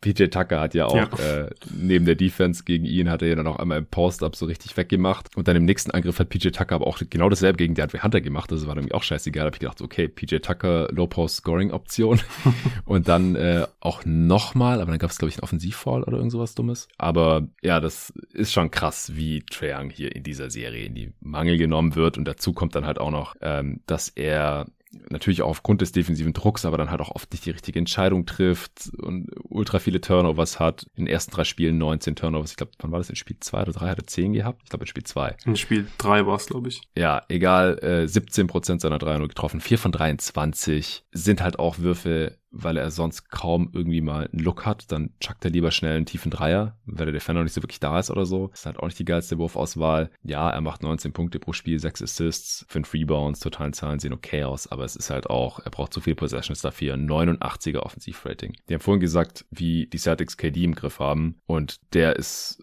da sogar noch effizienter. True Shooting von 50 Prozent, das ist auch hart. Also allgemein, also es gibt hier echt ein paar Superstars und äh, All-NBA-Spieler, die hier bisher auf offensiv noch überhaupt nicht äh, auf, auf ihrem Level sind. Sei es jetzt der Defense geschuldet oder eventuell, dass sie angeschlagen sind. Aber das ist schon mal wieder super interessant und es zeigt einfach mal wieder, dass Playoff-Basketball einfach was ganz anderes ist als Regular Season Basketball. Bei Jimmy Butler im positiven Sinne, äh, Playoff Jimmy Buckets ist wieder am Start und er macht 29 Punkte pro Spiel, 7 Rebounds, 6 Assists. Äh, ja, wird natürlich gepusht hier der Schnitt durch seine 45 Punkte Gala. Er hat jetzt auch schon wieder normalere Spiele, äh, wo er auch nicht irgendwie vier Pull-Up-Dreier reingeknallt hat oder so. Ähm, also das jetzt über die ersten drei Spiele, das vom, von letzter Nacht ist noch nicht da, also alle Stats. Aber das war jetzt letzte Nacht ja alles nicht so viel anders, dass das sich jetzt hier großartig verändern würde. Ja, wieder 36 Obwohl, Punkte gemacht. Butler geht's noch hoch, ja, 36, ja. genau. Dann wird er wahrscheinlich jetzt im Schnitt über 30 sein. Äh, bei guten Quoten ein von zwei Dreiern, jo. Äh, und bei Trae Young waren's, das wird noch deutlich runtergehen. Der hatte nur neun Punkte, hat jetzt wahrscheinlich so 15 im Schnitt. Bei noch mieseren Quoten, fünf Assists, fünf Turnovers. Ja, das wird nicht besser werden. Ja. Hast du noch was zur Serie, was ich jetzt noch nicht angesprochen habe? Ich habe noch so zwei, drei Punkte. Ja, vielleicht noch kurz zu Jimmy Butler. Ähm, also er macht es mhm. offensiv einfach unglaublich gut, äh, suchte oft den Weg äh, zum Korb, ähm, teilweise dann auch mit seinen, mit seinen Fadeaways, aber oft geht er wirklich dann auch durch zum Korb mhm. äh, und schließt da einfach ab und ist da ja kaum zu stoppen für die Hawks. Und dann finde ich es halt auch wieder witzig, dass, dass er in den Playoffs deutlich mehr Dreier nimmt. Das ist bei ihm schon einfach normal. Also er nimmt irgendwie immer in den Playoffs dann mehr Dreier. Ja, er nimmt jetzt im Schnitt 4,7 Dreier pro Spiel und trifft halt 42,9 Prozent. Also ist, glaube ich, auch nice to have für Miami, wenn jetzt Jimmy Butler halt auch noch 40 Prozent der Dreier trifft bei ähm, relativ hohem Volumen. Mhm. Finde ich äh, immer witzig bei ihm, dass er plötzlich dann mehr wirft in den Playoffs. Ja, ja, auf jeden Fall.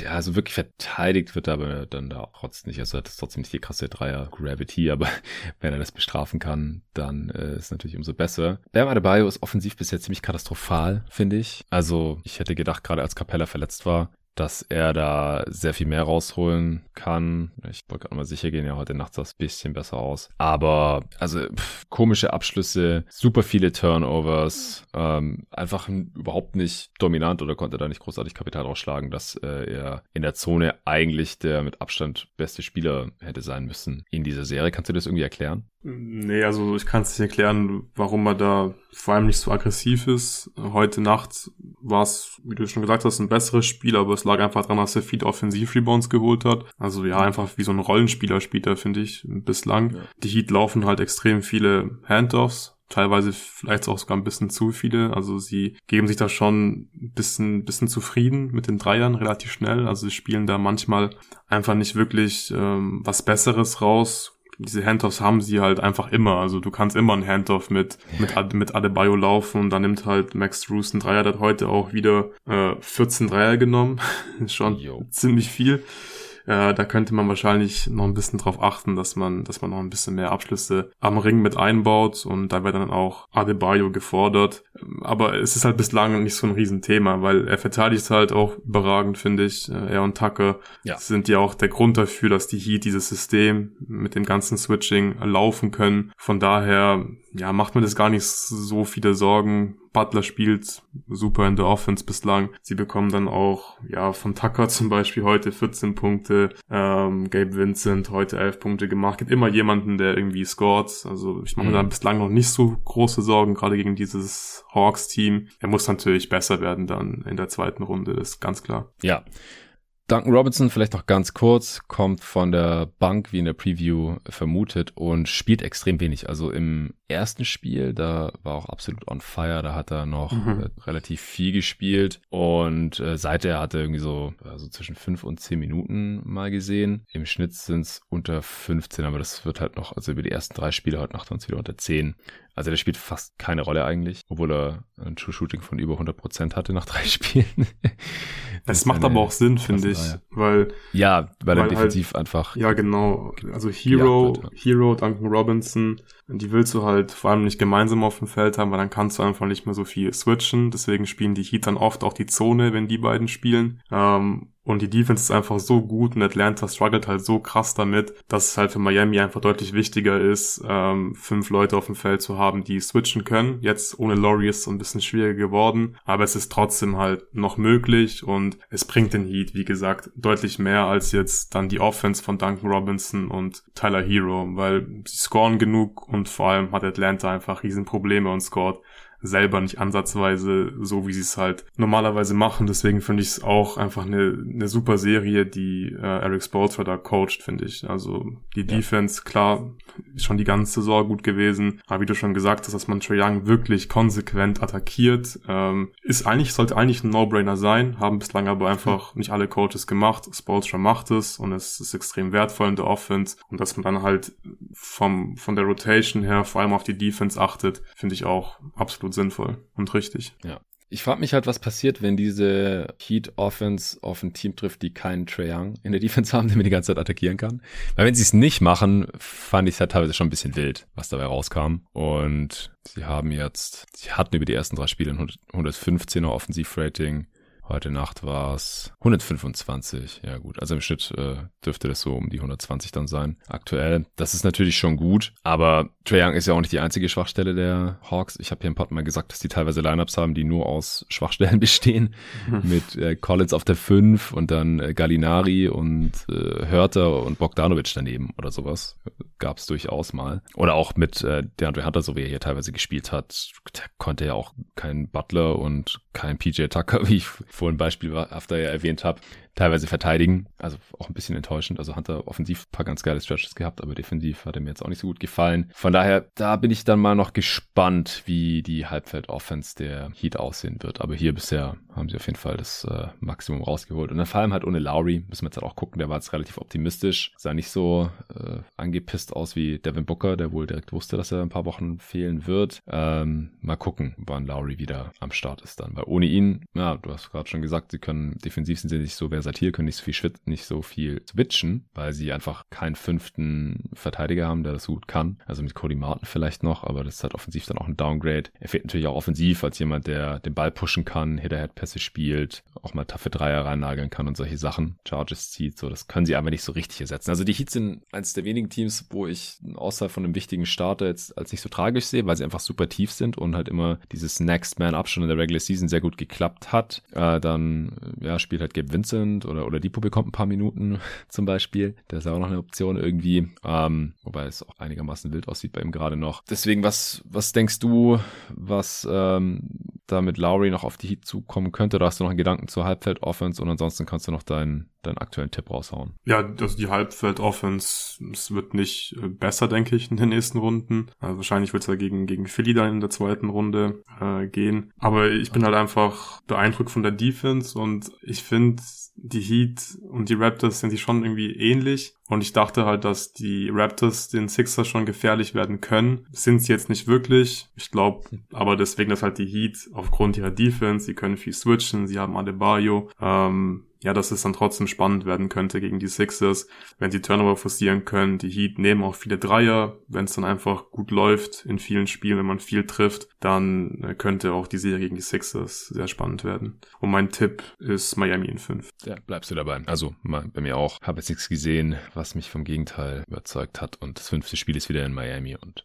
ich denke, da werden sie das Ding dann zu Ende bringen. Letzte Serie und vielleicht können wir es jetzt hier wirklich ein bisschen kürzer fassen. Die scheint nämlich auch durch. Milwaukee Bucks gegen Chicago Bulls. Ich hatte in der Preview gesagt, das ist ein Erfolg für die Bulls, wenn sie ein Spiel gewinnen können. Dachte, es wird ein Sweep, wenn die Bucks ernsthaft an die Sache rangehen. Offensichtlich sind sie irgendwie nicht so richtig ernsthaft rangegangen. Also ich will jetzt hier äh, die Bulls nicht unter Wert verkaufen, aber die Bucks haben einfach kacke gespielt in den ersten beiden Spielen. Und in den letzten beiden dann nicht mehr. Und schon steht's äh, 3 zu 1 bei den äh, Chicago Bulls. Ist dann in der zweiten Halbzeit im vierten Spiel auch noch Alex äh, Caruso ausgefallen, nachdem er im Gesicht getroffen worden war. Zach Levine ist offensichtlich irgendwie angeschlagen, nach wie vor mit seinem Knie. Und DeMar DeRozan haben die Bucks jetzt auch in den Griff bekommen, der sie im zweiten Spiel ja noch komplett abgeschossen hatte. Jetzt gab's ein, zwei Adjustments und schon haben sie ihn ziemlich im Griff. Die Bulls haben immer noch niemanden, um Janis zu verteidigen. Und obwohl Chris Middleton ja aktuell auch für drei, vier Wochen wahrscheinlich raus ist mit seinem Kreuzband, mit seiner Kreuzbandzerrung, ja, sind die Bugs hier wieder hoch favorisiert oder wie siehst du die Serie, Luca? Ja, inzwischen ist es halt genau die Serie, die wir erwartet haben vor den Playoffs. Die ersten zwei Spiele waren wirklich unglaublich schlecht von Milwaukee, aber ja, inzwischen ist Janis einfach nicht zu stoppen. Das ist einfach der Hauptgrund. Müssen wir nicht lange drum rumreden. Die Bulls, das wussten wir schon vor der Serie, haben wirklich niemanden, der Janis verteidigen kann. Also oft ist ja Vucevic das Matchup, das sagt eigentlich schon alles. Und Janis findet vor allem jetzt die Shooter. Heute war zum Beispiel Grayson Allen das ganze Spiel lang heiß hat, ja. äh, ich weiß nicht, sieben Dreier, glaube ich, getroffen, irgendwie sowas. Mhm. Ähm, ja, also die, die haben da einfach nicht die Matchups in der Defense, um den Bucks das Leben wirklich schwer zu machen. Sie haben ja viel äh, Erfolg gehabt, damit, dass sie halt viel gedoppelt haben, haben aggressiv verteidigt haben viele Turnover forciert. Auch das war jetzt heute nicht mehr der Fall. Man muss auch dazu sagen, dass äh, Caruso dann die ganze zweite Halbzeit, glaube ich, nicht mehr gespielt hat, ja, genau. weil er sich verletzt hat und die Bulls, ähnlich wie die, wie die Raptors, die können sich keine Ausfälle leisten. Die haben, wenn es hochkommt, weiß nicht, sechs, sieben wirkliche Playoff-Spieler und Caruso ah, ist. Ich würde eher fünf sagen. Ja, ja. Also wenn Lonzo fit ist, ja, dann ja. sechs vielleicht, aber ja, das ist auch schon so ein bisschen die Frage, wer der Vierer ist. Patrick Williams ist halt schon noch sehr grün, hat die ganze Saison nicht gezockt. Ja, du hast schon ja, recht, ich merke gerade, also nee, also 6, 7 ja. haben sie nicht. Sie das haben, ist halt also Rosen, Vucevic, die, die, ja. die beide auch ihre Schwächen in Playoffs haben. Dann Caruso und Lonzo, die würde ich als ziemlich Playoff-kompatibel sehen. Ja. Und Hayo würde ich noch ja, mit reinnehmen. Da hat nicht so eine große Rolle bisher auch in den Playoffs. Aber ja, so. Bis, ja, halb, viereinhalb, viereinhalb, so würde ich sagen. Ähm, ja, das können sie sich einfach nicht erlauben, dass, dass er dann ausfällt. Und offensiv ja, können die Bulls einfach auch nicht konsequent Vorteile kreieren. Levine ähm, kommt irgendwie nicht zum Korb. Das ist natürlich ein Problem äh, für die Bulls. Und dann liegt halt irgendwie alles ähm, an DeMar DeRozan. Der muss dann halt viele schwere Midrange-Würfe treffen. Auch da weiß man auch schon aus der Vergangenheit, so gewinnst du halt keine Playoff-Serie.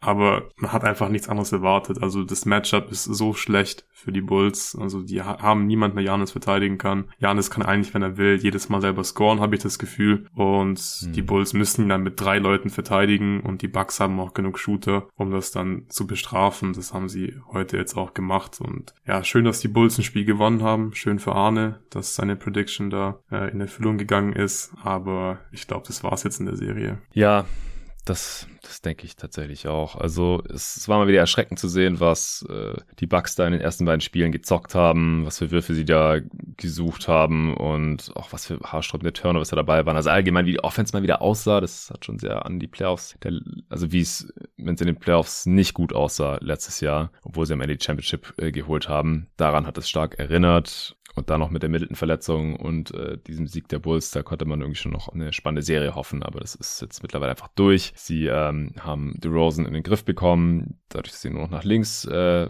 gehen lassen. Also es sieht teilweise halt echt so aus, wie, wie Harden schon verteidigt wurde so dass der On-Ball-Defender sich halt einfach komplett auf die rechte Seite stellt, dass er auf gar keinen Fall über rechts ziehen kann, nur über links, was seine schwache Seite ist. Und ähm, teilweise dann wird er auch gedoppelt, was die Bucks eigentlich sonst nie gemacht haben. Und es ist auch ähnlich, dass DeRozan halt wirklich auch konsequent attackiert wird, was die Bucks halt in den ersten Spielen auch gar nicht gemacht haben. Also, dass auch DeRozan ständig in äh, die Actions verwickelt werden soll, ähnlich wie Trae Young, nicht ganz auf dem Level. Er ist auch nicht ganz die Schwachstelle wie Trae Young, die ist niemand in dieser Liga, außer vielleicht Donovan Mitchell, wenn er überhaupt gar keinen Bock hat. Aber DeRozan ist, ist da halt auf jeden Fall auch jemand, der dann äh, jetzt gerade auch gestern wirklich sehr viel attackiert wurde. Vucevic wird zum Werfen eingeladen, was er dann auch nicht immer bestrafen kann. Sie haben niemanden, der wirklich Rim Pressure ausübt, also Druck auf den Ring ausübt. Äh, alle gehen tendenziell eher in den Wurf rein. Ich habe gestern auch eine halbe Stunde mit Arne telefoniert, der konnte leider nicht kommen, also ich konnte ihm seinen Sekt noch nicht ausgeben. Und wir konnten das Game dann auch nicht zusammenschauen, aber wir haben dann gestern eine halbe Stunde telefoniert und das war dann, wäre wieder ein geiles Podsegment eigentlich geworden und da hat er sich auch ein bisschen über die Bulls, ja, ausgekotzt oder, ähm, ja, ein bisschen lamentiert einfach, was in Spiel 3 schiefgelaufen war. In Spiel 4 war das ja dann nicht so anders und hat dann halt auch gemeint, ähm, dass da im Sommer auf jeden Fall was geändert werden muss. Justin Thompson ist äh, leider auch nicht die Lösung auf den äh, auf der großen Position, auf der Backup Big Position ja, mal sehen. Also Janis könnte eine bessere Serie haben. Definitiv ist für mich trotzdem der Spieler der Serie bisher, einfach weil die Bulls nicht wirklich eine Antwort auf ihn haben. Er ist halt nicht so super effizient, weil er den Dreier überhaupt nicht mehr trifft, im Gegensatz zur Regular Season. Äh, vor dem Spiel gestern war er bei 1 von 9 und er hat dann nochmal mindestens ein verballert. Am Ende eins von drei. Ja, dann ist er jetzt bei zwei von zwölf, was eine miese Quote ist. Letzte Nacht hat er neun seiner zwölf Freiwürfe getroffen. Davor war aber auch irgendwie nur bei 60 Prozent. Und dann halt auch entsprechend nicht so super effizient. Aber unterm Strich, ähm, für diese Serie mache ich mir keine Sorgen mehr um die Bugs. In der nächsten Runde wird es dann interessant, ohne Chris Middleton erstmal gegen diese Celtics ran zu müssen. Aber da werden wir dann bei gegebener Zeit nochmal drüber sprechen. Die Serie, da denke ich auch, die ist durch und dann sage ich Bugs in 5. Ja, genau, ist auch mein Tipp. Hast du jetzt sonst auch nichts mehr? Sehr schön. Dann äh, sind wir durch, würde ich sagen. Dann vielen Dank dir, dass du dir wieder die Nacht um die Ohren geschlagen hast. Seit wann bist du jetzt wach? Ähm, ich bin jetzt seit 14.30 Uhr ungefähr wach. Das sind nice. schon ein paar Stunden, ja. Ja, ich bin seit 12.30 Uhr oder so wach. Das sind jetzt dann so 21 Stunden. Wir quatschen jetzt gleich mit Loris, dann äh, wird er den Pod äh, schneiden und fertig machen und dann werde ich den noch raushauen und dann äh, können wir pennen gehen, denn heute Nacht geht's direkt weiter. Certix Netz äh, Spiel 3 steht an. Äh, Spiel 3. 3-0 steht's. Vier, Spiel 4. Es wird jetzt dann langsam Zeit, dass wir schlafen. äh, dann Spiel 5. Raptors Sixers. Wir sind gespannt, ob die Raptors nochmal eins klauen können in Philly oder ob das Ding dann durch ist, trotz äh, Embiids verletzten Daumen. Und dann kann ein Team von Jazz oder Mavs in Führung gehen heute Nacht. Das wird hier morgen definitiv auch besprochen. Da habe ich schon den Hans als Gast klar gemacht. Dann gucken wir mal, ob ich vielleicht mit David über Celtics Netz sprechen kann. Und du guckst jetzt sicherlich wieder Raptors Sixers live, oder? Ja, bestimmt. Bestimmt, ja. Dann ja. Äh, haben wir morgen vielleicht bis zu drei Gäste hier im Pod. Wir werden sehen. Das wird ein Supporter-Pod werden werden. Äh, der erste seit langem, nachdem letzte Woche ja quasi als Sneak Peek eine Woche lang alle jeden Tag NBA-Folgen für jeden zu hören waren. Heute war auch nochmal eine gesponserte öffentliche Folge, die Playoff-Übersicht auch nochmal für alle öffentlich hörbar, alle acht Serien in der Übersicht. Äh, hat mega Bock gemacht. Danke nochmal Luca. Danke an Bookbeat fürs Sponsoren der heutigen Folge. Allen danke fürs Zuhören. Und wenn ihr künftig auch alle Folgen hören wollt, dann werdet doch gerne Supporter auf steadyhq.com slash jeden Tag NBA. Dann könnt ihr die morgige Folge und auch alle weiteren im Verlauf der Playoffs hören, denn ab jetzt gibt es nur noch so zwei, maximal vielleicht mal drei gesponserte und damit öffentliche Folgen pro Woche hier bei jeden Tag NBA. Vielen Dank dafür und bis dahin.